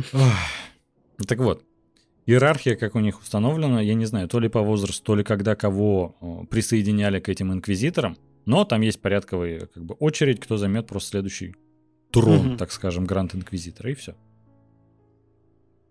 А, ты все, да? Ты просто, ну, говорил про сестру. Я а, не, я думал, ты просто так подхватил и дальше повел нас по сюжету. Давай я тогда дальше поведу нас по сюжету. Хочется все равно начать с ожиданий. Не могу никак от этого избавиться. Я большой поклонник Звездных войн, как все уже поняли, но я поклонник из той оперы, что мне больше понравились приквелы. И в свое время, еще в 2000-х годах, до десятых, э, скажем так, в рядах истинных фанатов Звездных войн ходило мнение, что на самом деле приквел это абсолютно ненужный рудимент истории, который а, Джордж Лукас снял и написал только чтобы баблат собрать. Как mm-hmm. потом спустя время выяснилось, на самом деле нет, и приквел это шикарный. Нам наконец-то показали настоящий Орден джедаев, а не вот эти все остатки, которые мы до сих пор в куче сериалах, игр, вообще во всем. Есть просто культ, вот вся история после третьего эпизода, а что было до, вообще непонятно. Ну да ладно. Это, знаешь, это как в Assassin's Creed. У ассасинов всегда все плохо. Всегда Ну да, орден да, да, в упадке. Ты, э, Разве что с этой аудиторией там плюс-минус все было хорошо. Да и то, то да, то нет, то да, Ну то нет. да. Так вот, и когда я узнал про проект, то что Оби-Ван будет сериал, Эван Макгрегор будет играть, Хайден Кристенсен вернется к роли Дарт Вейдера, я такой, господи, слава богу, я этого ждал больше всего на свете. И действительно их вернули. Но это не такой сериал, как я его ожидал на самом деле, потому что он очень спокойный, он неторопливый, и там плохой сценарий. Э, Но это сразу Ну, нужно проговорить. Сценарий как Неплохой, будто- ленивый, ленивый Да. такой, прям. Сценарий просто как будто писали э, не поклонники Звездных войн, на удивление. То есть это чувствуется сильно, особенно вышло уже три эпизода, их всего должно быть, по-моему, шесть. Но сейчас я обязательно все это проверю. Шесть вроде бы. Я э, хочу, чтобы у нас был факт-чекинг небольшой. Да, шесть эпизодов будет. То есть половина сезона уже прошла, поэтому мы спокойно обсуждаем со спойлерами. Конечно же, там дальше еще будет много чего интересного, но показали нам наконец-то Дарт Вейдер, показали нам Убивана. Убивана, который 10 лет тусуется в пещере на Татуине и потерял всякую веру. Практически отказался от силы и от того, что он на самом деле джедай. Не Да. только вся вселенная и галактика далекая-далекая помнит, что он на самом деле великий э, мастер-джедай, но он уже сам это забыл. И он уже не помогает обычным людям и другим джедаям тем более, потому что это подвергнет его опасности, а значит и Люка Скайуокера, которого он когда-то должен обучить. И он все это говорит, то, что я должен его обучить, как мантру себе повторять, но на самом деле не верит, что есть в этом смысл. И это классно. Ты чувствуешь вот эту драму персонажа, и он должен пройти вот этот путь, чтобы ты в четвертом эпизоде такой, да, теперь понятно, почему он подошел к Люку и такой, типа, я там дядя Бен, здравствуйте, Марвел, и я тебя буду обучать. Ты знаешь, э, то, что он прям настолько сломлен, э, мне сначала не очень понравилось. А потом, Мгм. наверное, да, я как бы осознал то, что спустя 10 лет где-то там э, в жопе вселенной на Татуине, он там одичавший живет э, пещере, работает на каком-то заводе. Так и не понял, что они там делали. Да-да-да. Да, наверное, легко потерять веру вообще в человечество, в свои принципы, то, что ты остался один. Да он, в принципе-то, даже и не верит в то, что когда там объявляется какой-то джедай, он, по-моему, действительно уверен в том, то, что он буквально последний. А, Мгм. но потом действительно начинаешь в этом э, находить смысл. Э, Это, по-моему, очень неплохой ход. Показать нам Да, именно да. такого сломленного Оби-Вана Кеноби, чтобы он вновь переродился. Мгм. Однако же, э, допустим, э, той же третьей серии, когда происходит замес э, с Дартом Вейдером, казалось бы, Мгм. должно быть хотя бы чуть-чуть что-то эпичное. Они же выпустили три эпизода сразу. Нет. Первые Разве? два выпустили, А, третий только мгм. на этой неделе. Ну, было некоторое разочарование в плане того, что хотелось бы как-то, чтобы не был он таким пугливым, что ли, или что-то такое. Там вот Слушай, а Дарт Вейдер прям так доминирует, прям очень жестко. Мне это, наоборот, как раз понравилось. э, Знаешь, причем? Первый эпизод посвящен тому, что Оби-Ван, ты должен снова... э, Как там это? Ах ты, сукин сын, я в деле в Рике и Морти было. Э, У тебя как раз, Вадим, футболка, да, под этот сериал. А, и тут, типа, Оби-Ван, тебе нужно снова вернуться. В обойму ты должен спасти Лею. Он такой, да я завязал, ты же знаешь, я слишком стар для всего этого дерьма. Такие, обе надо. И он такой, да ладно, я пошел. И спасает, спасает, спасает. Во второй серии он ее спасает. Особо ничего не происходит. Только ему наконец-то сообщают, что Энакин-то выжил, и теперь он Дарт Вейдер. И он в ужасе от этого. Потому что Убиван начинает понимать, что во всем вот этом ужасе, который творится вокруг него, виноват по большей части он. Он и до этого себя винил. Так теперь это еще не просто а, ученик, который предал его, там, порубил юнглингов, там, а, присоединился к Палпатину, но которого он остановил, а которого он так и не остановил. Который продолжает свирепствовать и свирепствовал Мгм. все эти 10 лет. Не, Где ну он был шокирующая информация. 10 лет назад. И вот ты знаешь, да. и ты знаешь, это шокирует, это классно, и в третьей серии они встречаются, и Эван Макгрегор потрясающе отыгрывает этот страх, потому что он буквально разучился держать в руках световой меч. Кстати, у него должен быть он вроде как зеленый, но он синий. И, видимо, это, наверное, сюжетно дальше объяснят. Но да ладно. И вот он все боится даже включить световой меч, он им не пользуется, потому что он уже не джедай. Он силу-то не использует, только в критический момент э, заюзал немножечко, чтобы хоть как-то спасти Лею. Но на деле классно, что показывают э, через призму детского восприятия то, что а как ты же великий джедай, как ты отказался? А что вообще происходит? А что ты такой грустный? А что ты что-то скрываешь и так далее? И это классно, когда он сам на себе начинает копаться, вот это, это клево сделано. Еще круто то, что он, будучи ровесником покойного э, Квайгон Джина, или даже, наверное, старше его, он постоянно вот уповает на него, типа, помогите ну да, мне, учитель. Типа, спустя столько лет вот он находится в такой ситуации, что ему до сих пор его не хватает. Вот эта вот э, как бы преемственность э, учеников и учителей, это очень круто показано. Это прям вот отдельный респект за это. Да, да, это мне тоже очень понравилось. И ты знаешь, как раз, когда он видит Дарт Вейдера, у меня аж мурашки пошли. Там такой еще Дарт Вейдер. Просто, причем, я не знаю, какой рейтинг у сериала, но, видимо, 18+. Сейчас проверю. А, то, что он весь там такой отрубленный и все дела. А нет у него зрит... это, возрастного рейтинга, понятно. Ну, по крайней мере, на кинопоиск. 18+, наверное, он. Потому что Дарт Вейдер просто начинает убивать какого-то случайного мужика, выбегает сын этого мужика, он сворачивает шею сыну, убивает отца, тащит за собой по земле мать, просто вдавливая его, ее в землю. Я смотрю, да, вот это как раз тот жестокий, тот страшный Дарт Вейдер, которого всегда хотели показать. Потому что если ты на самом деле посмотришь оригинальную трилогию, кроме того, что он вот так вот стоял и кого-то пытался задушить, ничего особо не было. Да, я помню. Они все а притворялись, тут... как мы знаем, из робоципа. Да, да, да, да, да, да. Так, постой немножко, и он отстанет. Если кто-то не видел этот безумно классный эпизод, мы скинем в комментарии, в телеге, там, пишите в комментариях до востребования, так сказать. Угу. И вот прикол в том, что Оби-Ван начинает бояться этого. И дальше вот почему мне кажется, что сценарий как раз писал не поклонник. Ладно, там понятное дело, что силу чувствуют, вот джедаи ситхи, вот это все. А бежит, значит, Оби-Ван. Это просто сцена, она больше, по-моему, как из Банихила получилась, нежели из какого-то драматического сериала. А и перед ним бац, загорается красный лазерный меч, световой меч Дарт Вейдера. И он такой, Оби-Ван, я нашел тебя. Тот включает свой световой меч, выключает его и бежит налево. Я такой, что? Они стоят в 10 метрах. Они стоят в 10 метрах друг от друга. И не сказать, что он прям втопил со всей силы. Не, он так, типа, знаете, чтобы подольше побегать, типа, на длинную дистанцию. Там еще холмики вот Да, холмики. Ну, метра два высотой, и он за этот холмик. И он так, ну, знаете, даже больше быстро идет уже, Потому что, ну, наверное, он думает, Дарт Вейдер инвалид, он меня не догонит. А я думаю, Дарт Вейдер, ты только что вот там на расстоянии мужика душил просто. А что бы тебе сейчас так не схватить Оби-Вана-то и к себе не подтянуть?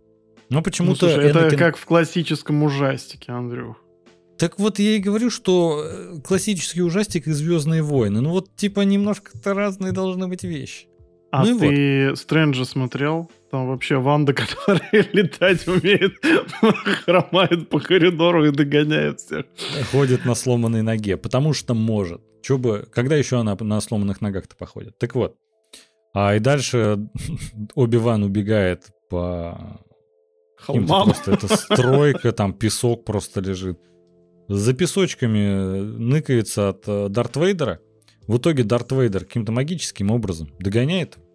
Не, он, он еще световой меч включает, подсветить, что вообще вокруг происходит, и видит лампочки такие. Ой, не, ну лампочки это то, что он здесь все рядом, но я думаю, Дарт Вейдер вообще, он спиной, наверное, до этого шел, чтобы его по лампочкам не спалили. Короче, странная история. Ну вот, и наконец-то Дарт Вейдер его догоняет, начинает с ним драться. Это не та эпичная битва из третьего эпизода, но и ребята-то уже немножко постаревшие, ничего страшного. А начинают они хоть какую-то дуэль. Оби-Ван жестко проигрывает, потому что, естественно, он уже давным-давно не джедай, а только одно название осталось. И дальше происходит классная сцена. Прям жестоко. Когда там какие-то камни, по-моему, но это больше как разлил бензин или масло, грубо говоря, Дарт Вейдер. А они, опять же, стоят на расстоянии 10 метров друг от друга, Оби-Ван и Дарт Вейдер.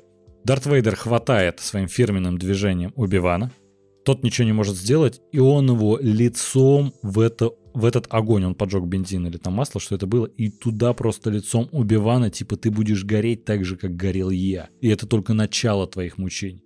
И ты понимаешь, что там злоба просто переполняет его. Он хочет не просто его убить, он его будет пытать долгие и долгие годы. Он его не будет даже убивать. И тут ты понимаешь, что дело действительно, ну, ситуация страшная. В итоге он зачем-то его откидывает из этой кучи, ну, из этого пламени, тушит пламя, подходят штурмовики, он такой, принесите его мне. Я думаю, он на расстоянии, опять же, тех же 10 метров, подними его силой. Ты же самый крутой ситх на планете, в галактике. Но Не ладно. хотел марать об него свою силу. Да. А, появляются помощники Убивана, которые его защищают. А, и опять поджигают этот бензин или масло, я так и не понял, что это. А, и Дарт Вейдер просто стоит и смотрит то, что я не могу теперь добраться до Убивана. Обойти справа-слева 5 метров не вариант вообще. Там поднять холмы. снова силой. Да, поднять снова силой. Ну, Энакин, во-первых, не любит песок, мы знаем, по второму эпизоду. Поднять его силой Оби-Вана и снова притащить к себе через пламя, видимо, тоже не вариант. Доходит до того, что штурмовики просто стоят вместе с Дарт Вейдером, выходит робот-грузчик рядом с Убиваном, поднимает Убивана и уносит. Я думаю, ну робота останови, Энакин, что с тобой произошло? Ты хочешь дальше в кошки-мышки просто ну, играть там, с Убиваном? Типа, или как? пламя очень высокое было, он не видел его. Я просто это так понял. Нет, там показывают, что он прям на него смотрит, как его уносят, как он видит это через пламя. Да и пламя-то то же самое, над которым он держал, Убивана. Слушай, у меня как бы с точки зрения художественной условности сцена хорошая. Но с другой стороны, я прям, он его там прижигает в это масло, которое прям горит. Это не угли какие-то. Я понимаю, угу. он сейчас должен просто загореться весь. И он не загорается. Да, да, да. У него там должно быть да. все лицо уже обугленное, но у него да, только да, да, даже борода не подпалилась. И да, вот как бы бороду нельзя трогать. Борода шикарная, потому что... Да, согласен. Мне вот. такой бород. Как бы странно это смотрится. И вообще, то, что эпично, вот. не эпично, вообще не эпично он его кидает как тряпку. Ну, окей, хорошо, первый испуг. То, что, а как-то он жив, да это теперь вообще Дарт Вейдер какой-то. И все дела. Ну, как-то он должен был перегруппироваться там, я не знаю, там, найти какие-то силы, чтобы, я не знаю, бороться и все равно проиграть, ну, хотя бы в какой-то честной битве. Тут он его, я не Нет. знаю, ну, прям... Я, Тут я, я с тобой не согласен, я, опять же, потому что... Я, опять же, не против то, что он так ослабел за эти годы. Ну, не надо из него уж прям совсем делать какого-то немощного. Слушай, да нет, на самом деле просто он 10 лет винил себя во всех бедах, во всех смертях. Он считает себя Он считает себя. Он тебя Дарт себя... Вейдер схватил, да? Да. Что ты там говоришь? Обе плохой, обе плохой. Так вот, а, он винил себя во всех смертях. Он как будто разрушил и, я не знаю, Орден джедаев, наверное, правильно назвать. Он во всем виноват, и он убил Энакина, своего друга, брата и так далее. Выясняется, что он не умер, и он стал еще сильнее, и он теперь держит в страхе всю галактику. Естественно, у него страх когда он последние 10 лет э, свой меч-то даже не расчехлял. Там понятно... Ой, прости. У меня как будто сегодня от, по одной заготовленной шутке на каждый проект. Что так вот. Прям весело. А, я как раз понимаю его страх и то, что ну, ничего нельзя сделать. Ему нужно подготовиться, ему, нужно, ему нужна помощь Квайгона. Я надеюсь, что будет камео, хотя после всех судебных Очень разбирательств и всего кэнселинга Лема Нисона, наверное, наверное, не будет камео, тем более на Disney+, но хочется верить, хочется верить. Ну, а ты знаешь, надежда есть на следующие три эпизода. Зато Потому фильмы что... с э, Лаймом Нисоном показывают в России. Да. Тут ну, я прям недавно на, на афишу наткнулся, такой, о! Да. А, Выдал базу, мне... попал в Россию. Что я изначально не понял, когда все такие, Хайден Кристенсен вернется к своей роли. И я же смотрел в оригинале, я такой, о, классно, Дарт Вейдер, я знаю, что там Хайден сидит. А озвучивает э, Дарт Вейдера тот же актер, который озвучивал его раньше. Ну или как-то постобработка, или там э, воссоздали этот голос. Но голос тот же, что и в старых mm-hmm. фильмах. А я думаю, а зачем вы тогда Хайдена позвали? Ну, он Он в шлеме, он в маске, его не видно. Озвучивает другой актер. Это даже не та же история, что с Мандалорцем, что он когда-то может шлем снять, и это говорит хотя бы Педро Паскаль. Тут вообще ни разу. Но появляются флешбеки, и они на самом деле классно, сюжетно встроены, чтобы показать э, все хрупкое психологическое состояние Убивана. Когда он просто стоит на какой-то планете с Леей, Ему кажется, что где-то вдалеке стоит Энакин, не в образе Дарт Вейдера, а тот старый Энакин, который, вот, с которым он вместе сражался и прошел долгий путь, который был его подаваном. Уже сколько мемов наклепали. Да. А тут спрашивают, э, что с Нисоном? Он там эм, нелестно высказался, скажем так, про чернокожих, по-моему, по-моему. чернокожую женщину. Он...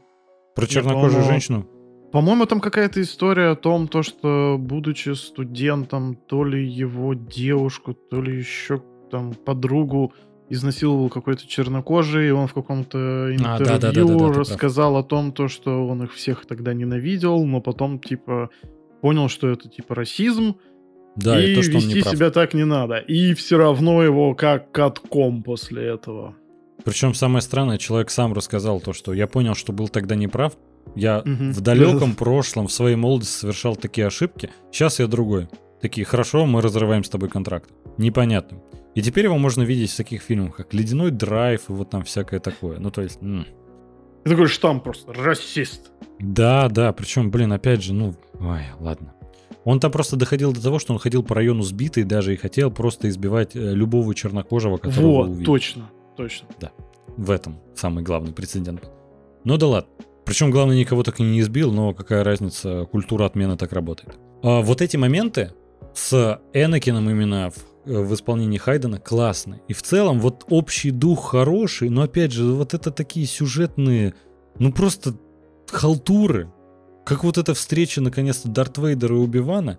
Ожидания большие, когда они встретились, но это, это очень похоже на четвертый эпизод, когда они встретились, вот этот вот лазерный меч убрал и испарился, даже не умер. Ну, типа, не разрубил его лазерным мечом, а испарился. Ну, короче. Ну, так экономили бюджет. Да. Других-то там по-другому убивали, только... Да, короче, не суть. Там есть просто теория, что он просто переродился в дух учителя, как Квайгон там и так далее. Но я верю, я верю, что сезон могут закончить хорошо. Там вроде говорят, что его заочно продлили на второй, и это мне немножко... Немножко меня смущает. Немножко есть от этого подозрения как бы все не вышло так. Типа для цельного сюжета одного сезона такая... Не сказал бы, что на самом деле 6 эпизодов мно, мало. Мне кажется, один полнометражный фильм был бы лучше. Ой, еще прилетело. Денежки.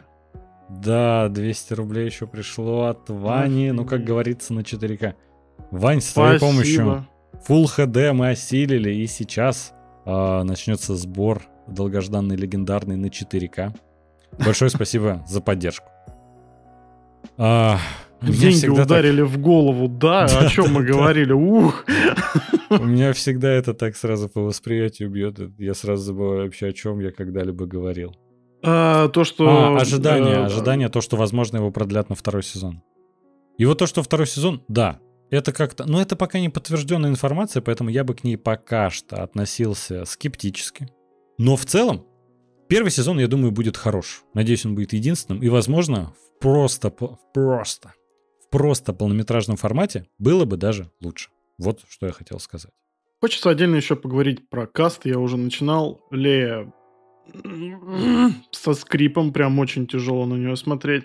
Третья сестра, ну, как сказать, это какой-то не инквизитор, это это просто очень плохая актриса, которая играет больше какую-то гопницу, наверное. Вот больше какие-то такие ощущения, когда школьная хулиганка. Это просто настолько картонного злодея я очень давно не видел. Еще и с таким плохим исполнением. Всех, кто критикует ее там в США, на Западе, там в Европе, это опять же клеймо расист и все дела, но поверьте, дело, дело совершенно не в этом. Она просто очень, очень посредственна.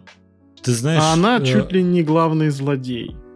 Я бы не сказал, что она посредственна. Многие э, восприняли, восприняли ее негативно, что, как по мне кажется, и должно быть. Играет, как мне кажется, она нормально. А, ты говоришь, что она ведет себя как гопница, тогда это же прямым текстом и говорят то, что ты вообще э, нам не ровнее, ей говорит Гранд Инквизитор во второй серии, а мы тебя в канаве-то нашли. Ты вообще, ну, гопник, грубо говоря. И поэтому, как мне кажется, наоборот, отлично, когда ты ненавидишь персонажа вот настолько, что появляется на экране, он тебя бесит, и такая задача просто стояла. Это отлично. Как мне кажется, М. наоборот, хорошее попадание. Актерская игра, как мне кажется, нормальная. Я нигде не сомневался в эмоциях, которые она показывает. Слушай, Сам ну, опять же, она персонаж- должна быть очень хитрой такой, знаешь. Я так понимаю, что это задумывалось так, потому что она очень цепкая, очень целеустремленная и все дела. Но я этого не вижу. У нее какой-то, не знаю, нулевой интеллект выражения лица. Ты знаешь, ее показывают такой хитрой, ну, в плане действий, но а, немного не так. Она не превосходит типа остальных, а просто остальные инквизиторы очень глупые. Ну, то есть, грубо говоря, Мгм. она такая, надо найти Оби-Вана. Все такие, да забей на Оби-Ван. Дарт Вейдер такой с пеной у рта, подай мне Оби-Вана. И все такие, да не нужен тебе Оби-Ван. И только она за ним охотится. Она его нашла, и такие, ой, он сбежал. Ну давайте поищем. И втроем пошли по планете гулять. По планете. Не по райончику, не два дома, по планете. Она решила на него разместить заказ у головорезов обычных, охотников за головами. И как бы нам еще 200 рублей пришли. Е. Спасибо, ребят. Спасибо, спасибо, спасибо, спасибо. Вот насчет там э, просто комментарий еще был прикреплен. Вам тоже показалось, что это эти роботы были добавлены только для будущих наборов Лего. Вот да.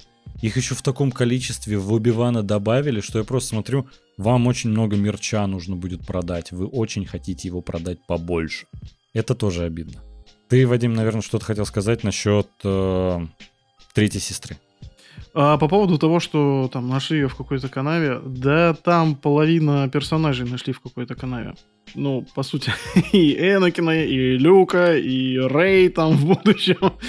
Э, Ты ну, перечислил знаю. одни и те же канавы, в которых нашли, они все с Татуина. Люк э, с э, Энакином даже из одного дома. Вот это, это даже не знаю, это... Ну да. Это как, знаешь, у эскимосов... юрты. Как это называется? Да, да, да, только это песчаное. Но там прям несколько этажей вниз. Ну, короче, да. Так, ну, ты знаешь... Э, Да ладно, слушай, бог с ним. Вкратце давай э, ощущения от, от первого сезона и, надеемся, наверное, последнего. А, Оби-Ван Ну, слушай, Кеноби. Очень целом, рад блин. возвращению Эвана Макгрегора. Юэна. Макгрегора. Не знаю, как сейчас правильно по-русски. Кинопоиск часто меняет написание и все. Я до сих пор не знаю, как правильно Джейсон Стэтхэм или Джейсон Стейтем. Потому что на Википедии он Стэтхэм, на Кинопоиске он Стейтем. А мне-то что делать? Звать его Джейсон. Извините. Да, мамо. Вообще в такую степень. Ой, так это. А тебе как, Убиван? Я очень ждал возвращения Юана, Эвана, Да, там, Макгрегора, и очень доволен его появлением. А, Получилось ли у них сыграть на ностальгической нотке? Да, определенно. Сам проект очень, очень так себе, но смотреть все равно буду. И с удовольствием, наверное. Слушай, ну, хорошая декорация, отличная съемка. Там действительно операторская Качество работа. очень, да, Классно, да. да. Э, Сценарий. Сценарий пока слабое место. Мы когда с тобой встречались оффлайн, я как раз говорил о том, то, что, ты знаешь, я смотрю на этот проект, и мне даже не совсем верится, что это сериал. Потому что я такой, блин, Андрюх, ну там что-то какое-то заоблачное количество денег вбухано. А ты такой, да нет. И вот начинаешь вот эту свою шарманку про Мандалорца. Короче, ну продано окончательно. Я посмотрю Мандалорца, я обещаю. Классно, потому что э, я нашел как раз отличный переход для нас. У нас начался блок с очень странными делами, потому что ты вот думаешь, вбухали много денег, интересный формат, но на самом деле вбухали много денег в очень странные дела. Четвертый сезон очень странных дел это вообще безумно-безумно уникальный проект.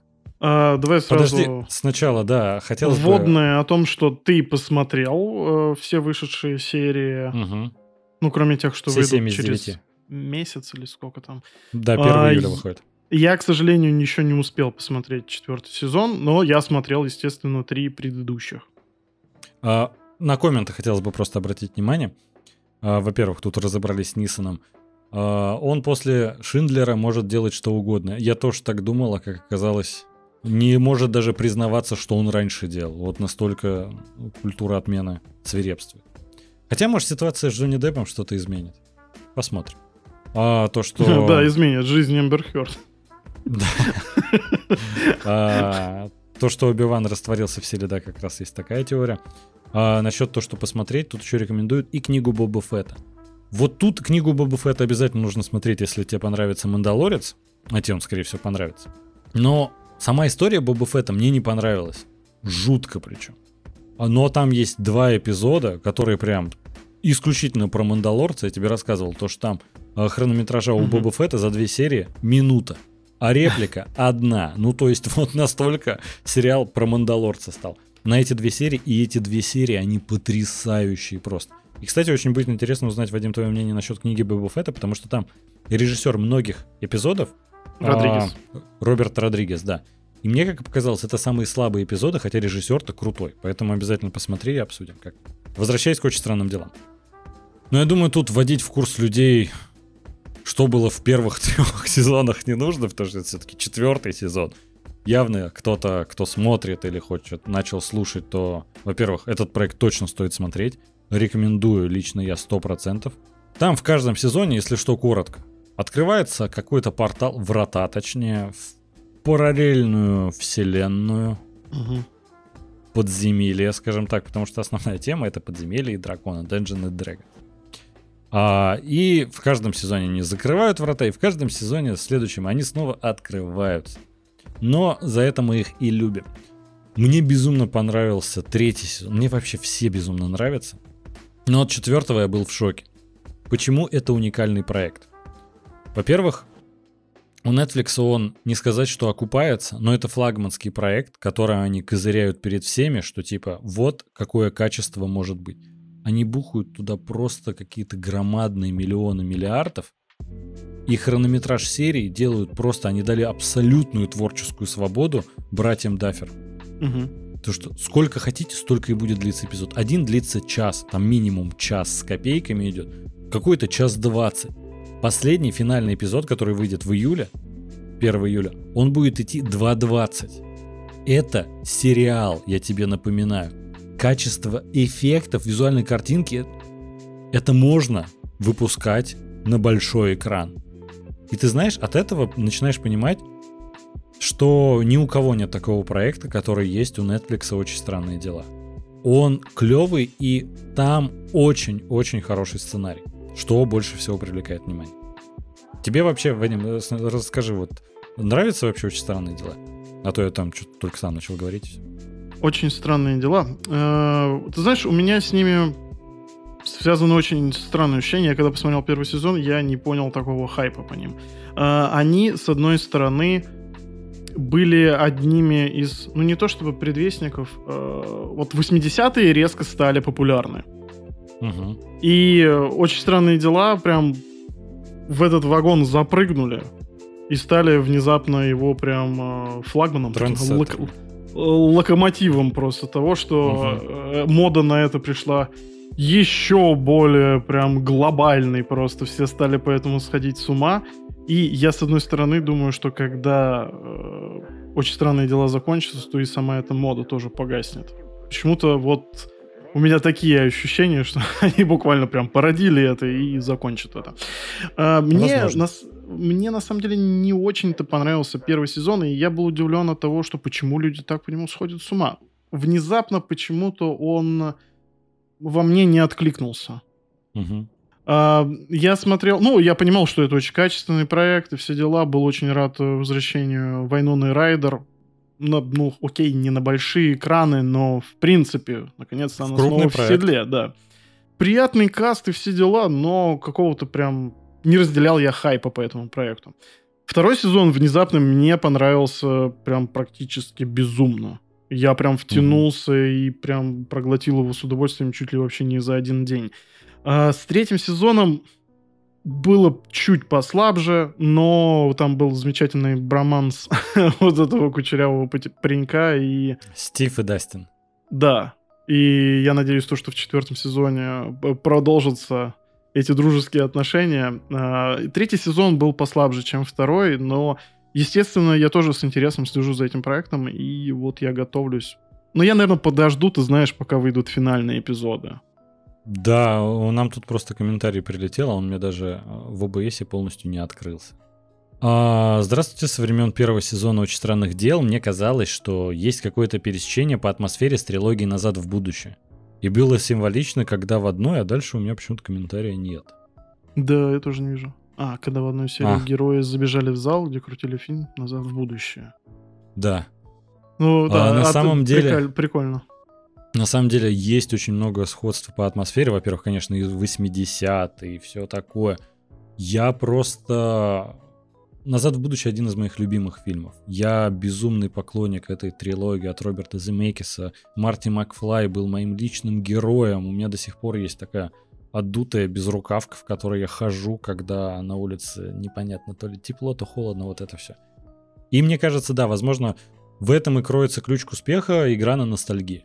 Но отлично прописанные персонажи и их взаимоотношения, что немаловажно. То есть, знаешь, мы вот обсуждали, разные другие проекты сегодня, например, там и фантастических тварей, и э, Оби-Вана. И вот есть такое, когда нет химии между героями. И вот в этих проектах, к сожалению, ее нет. А в, в очень странных делах ты прям сразу в нее окунаешься. Это такой, знаешь, в детстве тебя какое-то возвращает, и это классная история, когда, знаешь, мы вот с тобой тоже в подкасте как-то обсуждали, что э, Гарри Поттер во многом э, прошел путь взросления актеры, персонажи вместе с нами, потому что нам было тогда столько же лет, сколько и им. И тут получилась же такая история, как мне кажется, и с очень странными делами. Прям вот воспитали такое поколение, но у меня, опять же, так как игра ностальгии, мне тоже зашло. И они сейчас уже подростки. И прям, мне кажется, что подростки сейчас, вот, которые тогда начали смотреть первый сезон, переживают эти же а, mm, эмоции, да, да. и это Прикольно. классно, между ними все пересекается. Тут Слушай, по поводу прилетели. взаимоотношения персонажей. Э, Давай отдельно... про комментарии сначала. Так, там еще пришел? Да. А согласен с интернетом, что в четвертом сезоне русская речь на высоте. Ой, да. Там многих актеров русских взяли. Кстати, я забыл упомянуть то, что в фантастических тварях Тайны Дамблдор есть русский актер. Сейчас даже скажу, как его зовут. Кузнецов, потому что если... по-моему. Да, по-моему. Только я не помню э, имени. То ли Александр, он в Скифе играл, в... Да много где он играл. Кстати, прикольный ну, очень актер. Да, он очень хорошо подошел на роль такого плохого мага, такого, кто фанат Гриндевальда. Отлично подошел на роль, причем не просто какого-то сзади статиста, у него, конечно, не очень большая роль, угу. но он, грубо говоря, второй по важности после Гриндевальда. Это клево. Александр Кузнецов, вот, отлично справился со своей ролью, прям восторг. Насчет русской речи в очень странных делах, так много позвали русских актеров и русскоговорящих в том числе. Акцента практически там нет. Ну, там много, естественно, происходит событий в ГУЛАГе, в котором находится персонаж э, Дэвида Харбера, Хоппер. Это как бы не спойлер, на этом закончился прошлый сезон. Давайте так, очень странные дела мы обсуждаем без спойлеров особо больших, потому что Вадим еще не видел, многие еще не смотрели, и как бы моя больше тут цель вам рассказать, что это ж э, культовая вещица, вы вообще смотрите, и заодно рассказать, что новая модель, это не то, что новая модель, а опять же уникальность этого сезона заключается в том, что разбили его. Первая часть, вот эти первые семь серий, которые вышли а, в конце мая, и два эпизода финальных, которые выйдут 1 июля. Больше месяца промежуток, как мне кажется, это супер хорошее решение, и чуть позже объясню почему. И еще комментарий. И фейл с днем рождения Уилла, и то, что создатели извинились за это. Да, там а, в один момент самые внимательные зрители обнаружили, что в одной из серий у Уилла день рождения, оказывается. Там просто происходит съемка на видеокамеру, и там указана дата. И люди вспомнили, что в первом сезоне, когда Вайнона Райдер общалась с Уиллом, это вот мальчик, который, которого постоянно Пропал. забирали вот в эту обратную сторону, да. А, она ему говорит, когда у тебя день рождения? Он такой, 22 мая, по-моему, или марта, или июня, ну там что, 22 числа какого-то месяца. И на этой видеокамере в четвертом сезоне, там 22 число, а все как будто забыли про его ДР. И Братья Дафферы признались то, что они сами забыли, что вставили эту сцену в первом сезоне, извинились и постараются это дальше как-то обыграть. Так, ну, то есть конечно, классно то, он что постоянно они где-то находится, не дома. Куда так часто пропадаешь? Угу. Вот тут еще, да, кстати, заметили в комментариях, там есть надзиратель в ГУЛАГе, а, которого играет актер, который играл в «Игре престолов» Многоликого. И он, mm. как ты понимаешь, не русский. И он говорит на русском прям с акцентом. Прям у него характерный акцент такой. А, и это выглядит немножко странновато, когда ГУЛАГ, все такие говорят на чисто русском, чуть ли не матерятся. А это такой льешь, а мы их убивать. Ну, там не такой прям абсурд, но близко к этому. Но, как мне кажется, это можно простить. Потому что много и так актеров понабрали, э, такую более ключевую роль выделили более именитому актеру. А Но по-английски он как говорит? Ну, он же отыгрывает русский акцент. А по-английски говорит, как обычно, как по-английски. Без акцента. Типа без акцента, да? Да, слушай, кстати. Вот она советская школа, да? Да-да, английского языка. Умеешь учить. Прям настоящий Оксфордский. Да-да-да. Ой. Так вот. А, четвертый сезон очень странных дел. Много что я забыл, когда мы с Адель начали смотреть, и там показывают одного персонажа, и он там вроде важный мужик какой-то, который как-то имел отношение к 11 а мы сидим, а мы не знаем, кто это. Наверное, его только сейчас ввели. А потом выясняется, что нет, он и был в прошлых сезонах, мы такие, господи, нам надо пересмотреть все сезоны, потому что мы забыли очень много. И это логично. Большой промежуток был между сезонами, по-моему, то ли два, то ли три года. Ну, пандемия ввела, внесла свои коррективы, ничего с этим не поделать, но счастье, что такой крупный проект вообще вышел. И вот, сюжет особо в детали вдаваться, конечно же, не буду, чтобы не спойлерить. Вкратце скажу, что они классно совмещают хоррор-элементы, они много рассказывают, они нашли классный способ рассказать про предысторию 11 побольше. Побольше, прям значительно побольше. А ты, Вадим, скорее всего, сразу раскусишь, э, кто там на самом деле главный злодей и прочее. Ну, потому что Easy. в этом нет особо большой интриги, но актер играет просто феноменально. Я очень хочу, так как следующий сезон финальный, а этого главного злодея так круто раскрыли, что я на самом деле хочу, чтобы он остался на два сезона и стал завершающим во всей истории очень странных дел. Mm, даже так. Да. Слушай, а, что там... меня интересует? У меня есть давай. вопрос. Давай, давай. А, одно из главных ценностей э, очень странных дел для меня это были все Традиционных? А... Извините. Да не сказал бы. А, взаимоотношения Хоппера, который заново обретает семью в лице одиннадцатой. Блин, они всегда настолько сентиментально и настолько реалистично были показаны, сохранился ли этот дух в четвертом сезоне? А, дух Хоппера 11 сохранился. Я тебе так могу сказать, что все плюсы прошлых сезонов, они тут есть. Взаимодействие Стива и Дастина, например, и развитие персонажей есть. Чувствуется, что этот год там прошел и, э, и для нас, и для них. Ну, на самом деле, у нас-то гораздо больше даже прошло, но не суть. А, новых героев вводят, новые герои, которые привлекают безумное внимание, которых, в которых ты влюбляешься. Они очень классно взаимодействуют с уже известными героями. А, химия выстраивается, играют на ностальгических чувствах прошлым сезоном, но хорошо, не перебарщивают с этим. И в целом, я бы мог его хвалить бесконечно, но есть существенный минус. Есть существенный минус в истории 11. Ее хотели показать несчастной, то, что, наверное, ты не помнишь, так как на самом деле я забыл, и когда смотрел, я был в шоке. Оказывается, 11 вместе с семьей, блин, я забыл, как их фамилия, но вот где Уилл, вот э, Вайнона Райдер, она же мать Уилла, и вот брат, они ну, вместе они уезжают, с 11 да. да, переехали в другой город. И действие происходит в другом городе, я об этом вообще забыл. И 11 пришла в новую школу, начала там учиться, а там ее никто не любит. Новичков никто никогда не любит. Угу. И там настолько карикатурно показывают буллинг, просто... Знаешь, я в один момент начал перематывать. Это единственное, что я вообще бы мог перемотать в этих семи сериях, потому что в целом чуть ли не каждая секунда она сделана с такой любовью, с таким э, уровнем качества, что ты прям вообще каждую секунду у тебя эмоции переполняют от радости, страха, переживания за персонажей, потому что не знаешь, они вроде убивали многих персонажей в прошлый сезон, и рискнут ли они в этом на этот шаг или нет. Ну, то есть не совсем понятно. И вот сцены буллинга 11 Господи, это было так коряво.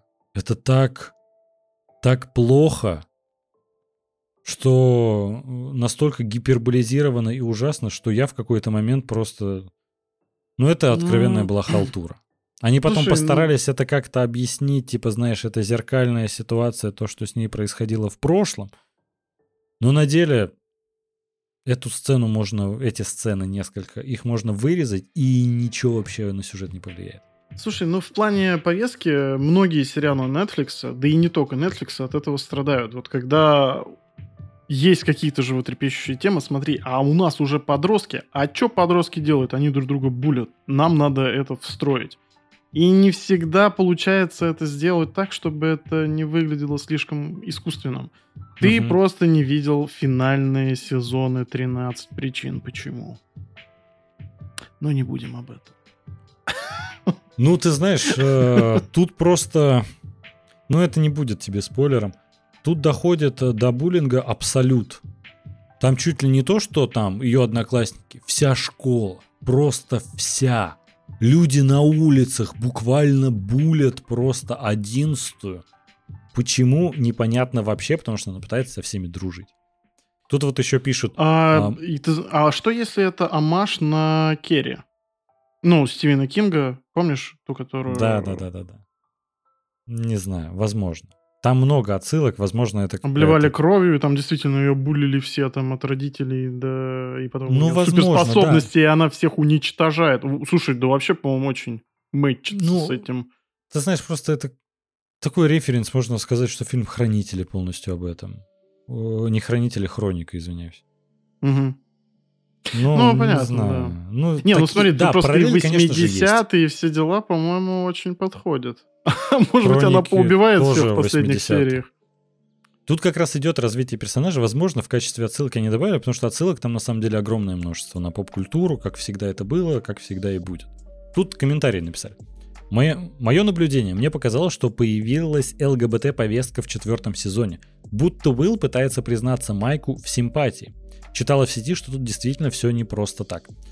А ты знаешь, тут согласен, ну, не то чтобы она появилась в четвертом сезоне, еще и в прошлом сезоне появился ЛГБТ-персонаж в лице как раз дочки Умы Турман. И, Вадим, напомни, как зовут актера, который играет в «Лунном рыцаре» главного антагониста. В Гаттеке. Итан Хоук. Да, Итан Хоук. Вот. А, Турман и Итана Хоука она хорошая, кстати, актриса. Мне очень понравилось, как она играет в четвертом сезоне, как персонажа еще клево раскрыли. Но она в конце третьего сезона призналась, что она лесбиянка. И как бы, ну, ничего такого нет, они продолжают эту линию, даже побольше ее раскрывают, но я бы не сказал, что они слишком много акцентируют на этом внимание. А насчет того, что Уилл пытается сказать Майку, ты знаешь, вот я смотрел, есть какая-то недосказанность у них. Видно, что Уилл что-то хочет сказать Майку, но мне кажется, у него появилась какая-то симпатия к 11 что они через многое прошли вместе в плане вот этой изнанки, вот этого underworld и прочее. А, мне больше показалось, что он влюбился в 11 и не знал, как сказать это Майку. А Майк угу. начал ссориться с 11 и вот как будто, возможно, это так уже домыслы сродни там, что фанфики можно писать, что э, Майк расстанется с 11 поймет, что на самом деле любил в ней только суперспособности и прочее, а Уилл на самом деле любит само нутро 11. Вот. Но это так, чисто мысли. Но, возможно, ну, если там появится такая ЛГБТ-линия, не знаю, Уилл внезапно влюбился в Майка. Опять же, ты не смотрел финальные сезоны с 13 причин почему. Слушай, я очень Это, понимаешь, это хрестоматийная вещь для Netflix. Все, все проблемы растут из 13 причин почему. Я верю, что братья Дафферы показали себя на самом деле с этим проектом просто феноменально. Ты знаешь, были моменты, когда есть, конечно, момент, когда такой, я знаю, что дальше будет, и это происходит, но происходит иногда некоторые, знаешь, настолько шаблонные моменты, такой, окей, я знаю, сейчас произойдет или вот этот сценарий, или вот этот. Их всего два варианта. А на деле происходит не то что третий, четвертый какой-то абсолютно, который я не мог предугадать. И он на самом деле настолько классный, что я прям в восторге. Я сидел удивленный. Четвертый сезон сумел меня сильно удивить, и это классно. Причем, знаешь, даже не то, что они там придумали какое-то новое слово. Сериал умеет удивлять, и это классно, но даже если сможешь раскусить все вот, грубо говоря, перипетии сюжетные, которые там братья Дафферы аккуратно расставили в сценарии, то в любом случае интересно смотреть. Химия персонажей и их взаимоотношения вышли на новый уровень и очень реалистично. Очень реалистично, когда э, пацаны из э, средней школы переходят в старшую школу, что с ними происходит, как они меняют круг общения и так далее. Классно. Есть, опять же, конечно, некоторые безумно утрированные моменты, но это простительно. И самое главное, они разделили этот сезон на две части, так сказать.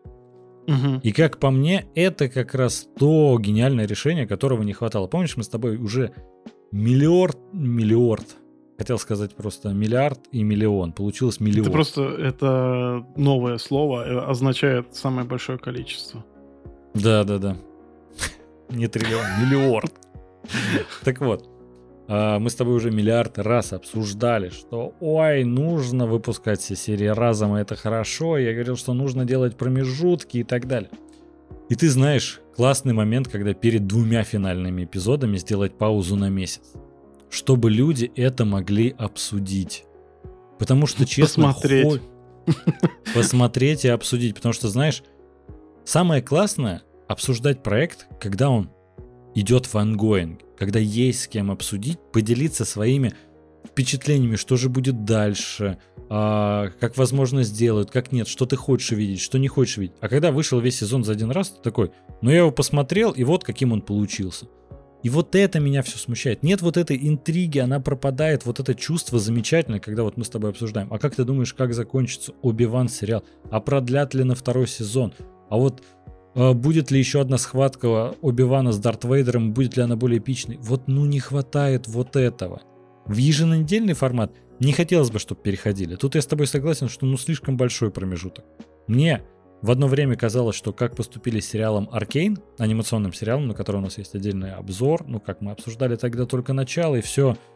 Хотели классного гостя позвать, чтобы обсудить сериал в целом, но, к сожалению, что-то случилось и не сложилось. Ну, так видимо, вот. ждем второй сезон. Да. И тогда они, создатели сериала Аркейн, сделали то, что в одну неделю выходит три серии, во вторую неделю вторые три серии, и в третью неделю третьи три серии, и сезон закончен. Я тогда подумал, что это классный способ. Но на самом деле, в первую неделю я посмотрел три серии, на вторую такой думаю, да я, наверное, подожду, когда выйдут ну, все шесть. Угу. А вот тут, мне кажется, создатели очень странных дел сделали классно, потому что эти семь серий в тебе рождают такое ожидание, такую интригу. Ты прям хочешь обсуждать, что же будет, кто же там, кто на самом деле и чем все закончится. Даже не тем, чем этот сезон, а чем сериал, в принципе, закончится. Слушай, ну ты думаешь, то, что это именно прям такой концепт, то есть они это сделали специально, или это может быть какие-то производственные трудности? Не, сто процентов специально. Просто 100%. у Netflix ведь еще было такое, как и... Господи, я все время не помню, как называется этот сериал с Амаром Си, э, который вообще, в принципе, выходил... Люпен. По, по, да, он выходил, в принципе, по полсезона. Да, у них есть... Я так понимаю, что его просто снимали в это время и... Возможно, возможно. У них есть некоторые такие истории, когда они часть, ну, там, также уходящих, на самом деле, межсезонье, вот это все. Нет, тут это осознанно, специально, чуть больше месяца перерыв, чтобы все смогли вот, типа, знаешь, набрать хайпа, и чтобы он не заглох за один месяц, а чтобы все лето было посвящено обсуждению очень странных дел. Очень все же, с другой стороны, у них всегда самый эпик это прям последние две серии, а тут еще и последняя серия, которая идет 2.20. Угу. Может быть, они там реально графен накручивают? Ну, не, не думаю. Я думаю, сериал пол... э, серия уже полностью готова. Они именно выжидают, именно чтобы настоялись обсуждения и ожидания. Вот знаешь, грубо говоря, когда, помнишь, сериал «Шерлок» выходил, и у них был большой промежуток после второго сезона и третьего. И там, господи, люди себе голову сломали, как же Шерлок выжил, упав с такой высоты, вот это все. И тут не люди, сценаристы сломали. Как нам теперь его вернуть? И сценаристы, к сожалению, не вывезли, а Да. зрители вывезли и предложили отличные варианты. Немножко отвлечемся. Комментарий. Очень крутой персонаж развозчика пиццы. Да, это новый друг. Блин, вот забыл, как зовут брата Уилла. Не могу никак вспомнить. Но... Но не вспомню. Ну и да ладно. А, персонаж классный, очень а, ироничный, но при этом рассудительный. Классно. Понравился. Следующий комментарий. Была ситуация после буллинга 11, когда Майк с Уиллом общались, он как-то неоднозначно себя вел. Мне показалось. Ну и по поведению Уилла внешне, мне кажется, есть ощущение, что к этому ведут. Вот опять же, ну это продолжается тема, что, возможно, Love Story Уилла будет и Майка. Возможно, возможно. Это на самом деле раньше были намеки, но они просто лучшие друзья. И у них как-то эта связь затерялась, потому что разъехались в разные города, что логично. Но мне кажется, что тут больше он хотел признаться, возможно, в симпатии к 11. Ну, мне так показалось, опять же, я... Зная Netflix, наверное, Карин, твой вариант более реалистичный, что Уилл полюбил Майка, и это на самом деле вполне вписывается в образ персонажа. Потом, они все обсудили, Майк не писал Уиллу, полностью общался с 11. Ну да, да, да, вот э, в этом, собственно, конфликт был. Шерлок снимали, как и другие сериалы BBC. Да-да-да, это не Шерлок в смысле Netflix, а Шерлок BBC-шный, но там просто ожидание было огромное, когда третий сезон должен был выйти. Они взяли большой промежуток, все себе такую голову сломали. Помимо всего прочего, там еще были большие производственные проблемы в плане того, что э, актеры стали слишком знаменитыми и задействованы Мгм. в слишком многих проектах. Да-да-да, там выходила в то время и «Пятая власть» с э, Камбербэтчем. Хоббиты. Да-да-да, там уже С много было Мартином, да. запущено. Ну и, собственно, с Камбербэтчем тоже он там дракона отыгрывал. Джонатан, спасибо большое, Павел. Я голову, я бы не уснул спокойно. Вы вот думаете, я просто, эх, я забыл имя. Стрим бы закончился, я бы гуглил. Я не могу спать без этой информации. Жизнь невозможна. Спасибо большое, да, Джонатан, брат Уилла. А как зовут разводчика пиццы, я даже и не знал. Поэтому тут не так обидно. А за 4 сезона Джонатан мог бы запомнить, конечно. Так вот, что в целом? Как мне кажется, очень странные дела. Во-первых, уникальный проект с большим бюджетом, классным графоном. Там ожидания от каждой серии. Мы с Адель смотрели по одной, по две серии за вечер. Мы так за неделю осилили все семь серий. И честно сказать, иногда прям, конечно, вот есть это желание, да я не буду спать, я посмотрю все залпом. Но так, так как хронометраж чаще всего приближается, ну, час с лишним, практически полутора, ты думаешь, это как фильм на вечер. Там, главное, весь продакшн, это как будто фильм. Он выглядит лучше многих-многих фильмов. Продано. Я сегодня спать не буду, а мне завтра на работу. Как ты мог? Вот уже А не надо смотреть залпом. Смотри по одной серии на протяж... Тебе месяц дали, чтобы ты мог нормально посмотреть и увидишь все потом две серии. А я, короче, прям начну смотреть за пару дней до выхода Такой- финальных эпизодов. Через 8 часов выходит. Включаем. Просто, да, сродни. А, Правда, очень странные дела, четвертый сезон выше всяких похвал. Я сильно удивлен, как они многие сюжетные а, ветки решили раскрывать в этом сезоне, потому что по окончанию прошлого сезона я думал, пойдет все по определенному сценарию, они меня смогли удивить, и это классно. Ты знаешь, я на самом деле очень бомбил в конце третьего сезона, когда Вайнона Райдер такая, а вот все, манаточки собираем, и мы уезжаем. А там как бы никто права голоса не имеет, типа, мам, Мгм. нет, мы не поедем. Там э, этому лбу уже сколько ему там, 18-20 лет по сюжету. Ну, он вроде И как закончил бы- школу, наверное, 18. Но это было очень странно. Это вообще как-то объяснили в итоге? Слушай, ну, во-первых, они хотели спастись от, из э, Хокинса в первую очередь, потому что там происходит чертовщина, когда они там находятся. И, как Но показывает проблема сюжет- была не в этом. Нет, как раз четвертый сезон показал, что проблема в Хокинсе. М. Стивен Хокинс. В нем была проблема. Извините. А, Карина пишет еще. Мне кажется, что разводчик пиццы представитель коренного населения. Опять история про толерантность, что были все. Представители всех этносов. Вот тут я бы, кстати, не сказал. Он, конечно, похож на какого-то индейца, но он больше хиппи какой-то просто. Он укурыш, он с Джонатом постоянно курит дурь там и прочее. Он развозит пиццу, и они а, могут часами обсуждать какое-то смешное слово, типа вот сродни этого. Мне кажется, тут больше а, в настроение, что, возможно, актера выбрали поэтому, но там на этом никак не акцентируется внимание, я даже на это особо не обратил сам. Ну, значит, хорошо подобрали. Возможно, да. Не, ну просто иногда набирают актеров э, действительно из э, меньшинств, а они так себе. Угу. Вот, кстати, еще Павел пишет. Еще было приятно замечать референсы к Фредди Крюгеру в лице главного злодея, а когда появилась камео самого Роберта Инглунда, вот у меня всегда были сложности его фамилии. Так вообще кайф. Да, Вадим, это не спойлер, там есть камео старого mm. доброго Фредди Крюгера – Потрясающее исполнение, крепотное. Много пугающих моментов, кстати, есть. Это классно. И там много отсылок. И не только к Фредди Крюгеру, много к кому. Сезон прям очень сильный, на удивление. Я безумно рад, опять же, что на семи сезонах сейчас... Э, на семи сезонах, на семи эпизодах закончили, чтобы можно было обсудить и все знали, что все равно стоит смотреть, потому что концовка должна быть вообще бомбическая. Смотри, четвертый сезон должен был стать финальным, и тут оказывается, что финальный будет все-таки пятый. Стоило Слушай, на того или нет? Многие так думали. Многие думали то, что они уже взрослеют, и типа Netflix продлил его на четвертый сезон, и все такие, ну, не продлят на пятый, наверное, все уже взрослые, и все это финальный сезон. Но на самом деле братья Даффер так не заявляли, насколько я знаю, возможно, я ошибаюсь. И они вот недавно официально объявили то, что пятый сезон станет последним. И честно сказать, смотря на всю эпичность четвертого, а, не знаю, как они в пятом смогут это переплюнуть, но я думаю, они смогут, это талантливые ребята. И что самое главное, ты знаешь, вот всегда есть такое ощущение, когда смотришь хороший проект, я не хочу, чтобы он заканчивал. Он такой хороший, все так замечательно. Всегда могут испортить все, как показало время, как показала практика, как показали другие проекты. Поэтому хорошо, что заканчивают на пятом, что не пытаются прыгнуть выше головы, и э, пятый, по крайней мере, все равно жду, потому что мне кажется, там должно быть вообще что-то запредельное. У нас еще комменты появились.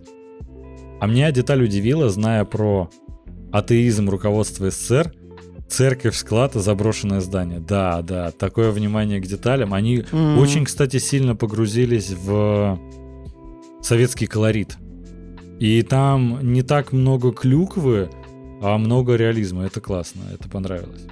И Карина пишет, Да, кстати, кстати, было очень много опасений по поводу того, что они там сейчас таких русских покажут. Ого-го. Да, нет, там много позвали русскоязычных актеров. Я думаю, и сценаристы тоже общались. Ты знаешь, э, вообще, в принципе, когда слышишь э, слово «гулаг» в каком-то иностранном э, проекте, сразу, знаешь, мурашки по коже. ну, сейчас будет такая клюквень просто. Там, кстати, не говорят, что это ГУЛАГ. Вроде как не называют его ГУЛАГ, просто говорят, что тюрьма там строжайшая, которая засекречена и на картах не значится. Ну, типа, знаешь, в народе принято называть ГУЛАГ.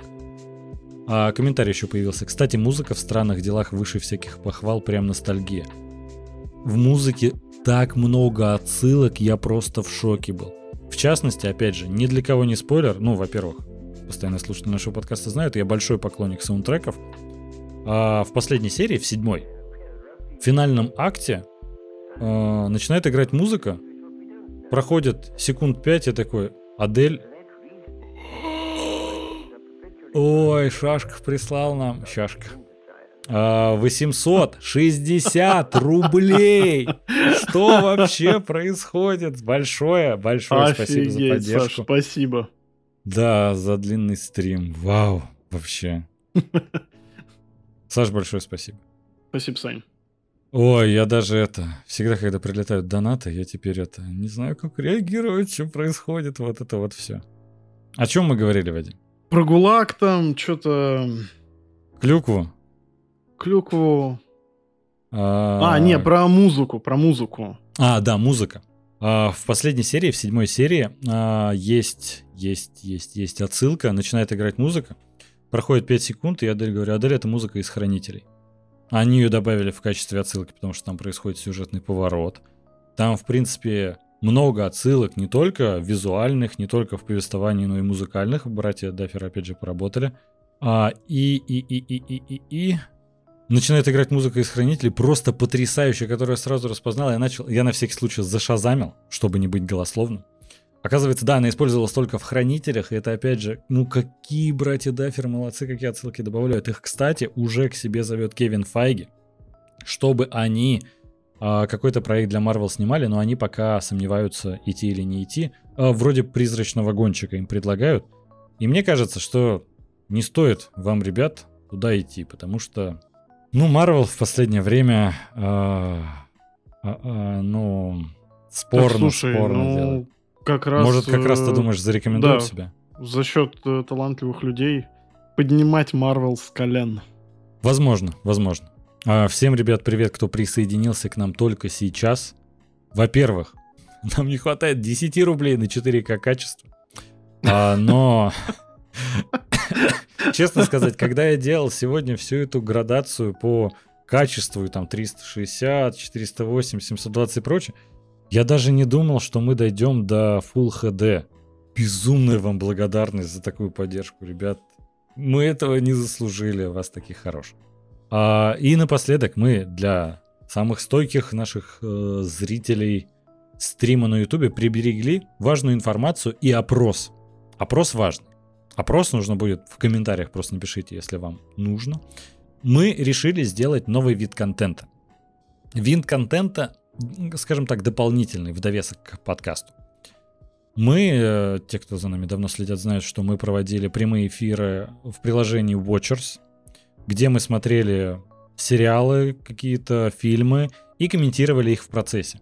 Нам несколько запросов поступило, что типа, а что это вы забросили? Ну, потому что, во-первых, Watchers ушли из России и как бы, ну, подумали, а что бы нам своими силами-то не сделать? И решили, что сделаем. Что сделаем Да. и будем смотреть э, фильмы или различные сериалы, возможно, попробуем. Точно загадывать пока не будем. Возможно, там, не знаю, пацанов будем смотреть финальный эпизод, или очень странных дел будем смотреть финальные эпизоды в прямом эфире. Но важный вопрос, а где он будет проходить? На Ютубе-то нельзя, Скорее скажем всего, в так. Дискорде. да, размещать э, такой контент. И на Твиче тоже не хотим рисковать. Мы в прошлом стриме говорили, что, возможно, на Твич зайдем. Решили делать это в Дискорде. Сделаем все, напишем, как там к нам подключиться, как там что нужно сделать, чтобы э, с нами это все смотреть. Конечно, все ссылочки все равно будем дублировать в наши телеграм-каналы, в группу ВКонтакте и во все каналы. Но Ну, просто мы еще обсуждали о том, какой вот э, сложный порог вхождения в тот же Watchers. Там, в принципе, тоже нужна была регистрация и скачивать отдельное приложение для того, чтобы это все посмотреть вместе с нами. И поэтому, если у кого-то нет Дискорда, я думаю, там это будет прям небольшой проблемой его скачать, зарегаться и смотреть вместе с нами онлайн. Да. Важно то, что в Дискорде вы все равно сможете и комментарии оставлять. Мы сможем и с вами общаться и все это смотреть в прямом эфире. И одно из важных вопросов, потому что когда мы начали делать... Ой, тут прилетел донат 300 рублей, Вадим, он называется «Женя, выходи за меня», а сообщение заключалось в «Вадиму на свадьбу». Просто, во-первых, ребят, мы набрали 4К разрешение. Э, Отдельный респект. за- Хватит, хватит. За такую шутку, это прям... Ой, сильно. ты знаешь, я до сих пор смотрю там э, Что там? Билли Хэрингтон отправил 130 рублей. Прям хочется посмотреть в, небе, в небо, увидеть его лик. Юр, привет. А, большое спасибо за подписку на Бусти. Кстати, Бусти есть все ссылки в описании. Спасибо. Юр. А, Юра заслуживает упоминания в каждом выпуске, потому что нас Мы тебя уже хвалили, ты просто пропустил. Да, да, да. В начале выпуска обязательно переслушай. Так вот, по поводу Дискорда. Важный вопрос. Когда мы начали, запустили стримы на Ютубе, многие нас спрашивали, а будет ли сохраняться запись? И мы, ну, сохраняли ее на Ютубе, но в аудиоформате не размещали. Как вы понимаете, с просмотрами фильмов и различных сериалов в Дискорде, скажем так, не совсем легально, а, потому что времена такие, мы не можем нигде сохранять запись. Что мы будем делать? Потому что не хочется, чтобы этот контент пропадал, логично, мы вместе с вами будем смотреть, а может у вас время не попадет э, вот свободное в этот день, а мы вот какой-нибудь интересный фильм или сериал смотрим, вы бы хотели вместе с нами его посмотреть. А что тогда делать? Мы будем делать видеозапись всего как бы стрима, размещать ее где-то на площадках не сможем, но мы будем размещать ее на бусте. Саша пишет, э, капец, там шкала не закончилась, вот это мотивация донатить. Да, Саш, э, специально для тебя делаем. Вот ты нас пока больше всех поддержал. Не то чтобы мы измеряли, но мы за этим как бы... Мы это видим на экране. Саш, тебе отдельное спасибо. И 4К качество уже добили до 8К UHD. Осталось-то всего 2000. Ровно столько же, сколько всего собрали. Ну, ребят, опять же, безумно огромная благодарность за поддержку. Очень приятно, спасибо. Я так не закончил говорить про важную информацию. Мы будем выкладывать эти записи, эти стримы, когда мы вместе с вами что-то смотрим, на бусте. Потому что не знаем, куда еще мы можем размещать чтобы люди могли это посмотреть онлайн, не скачивая огромные гигабайты файлов, чтобы все это не блокировал ни один источник, и нашли такой вариант. Подписочку нужно будет оформить, но небольшую. Мы не будем там самую максимальную брать, чтобы вы могли смотреть такую трансляцию. Минимальную сделаем, и будет вам счастье, сможете и фильмы смотреть, если что, вместе с нами, с хорошим звуком, качеством. И заодно комментарии можно будет оставлять и обсудить. Вот, в целом. Важно. А вам-то это надо? Самый главный это вопрос, о чем мы задумывались. Напишите, пожалуйста, в комментариях, где угодно у нас в соцсетях вообще, где вам нравится, хоть тут на Ютубе, хоть в Телеграме нашем замечательном, хоть в группе ВКонтакте. Мы сделаем там отдельный опрос с тредом. Нужно вам это или нет? Э, нужно ли вам будет делиться на... Там, вы хотите смотреть онлайн вместе с нами? Или вы будете ждать на бусте потом, э, собственно, эти записи? В прямом эфире, конечно же, есть дополнительный плюс, что можно будет сразу задать какой-нибудь вопрос, мы на него ответим, просто пообщаться, то есть, грубо говоря, вместе с нами. Это классно. Или вам не нужно это вообще, и вы не хотите на это тратить свое время. Обязательно напишите, нам это безумно важно знать. Ну и в целом, я думаю, на сегодняшнем выпуске можно закругляться. Спасибо огромное за то, что были с нами. Большое, большое количество комментариев. Это так приятно вообще с вами общаться онлайн.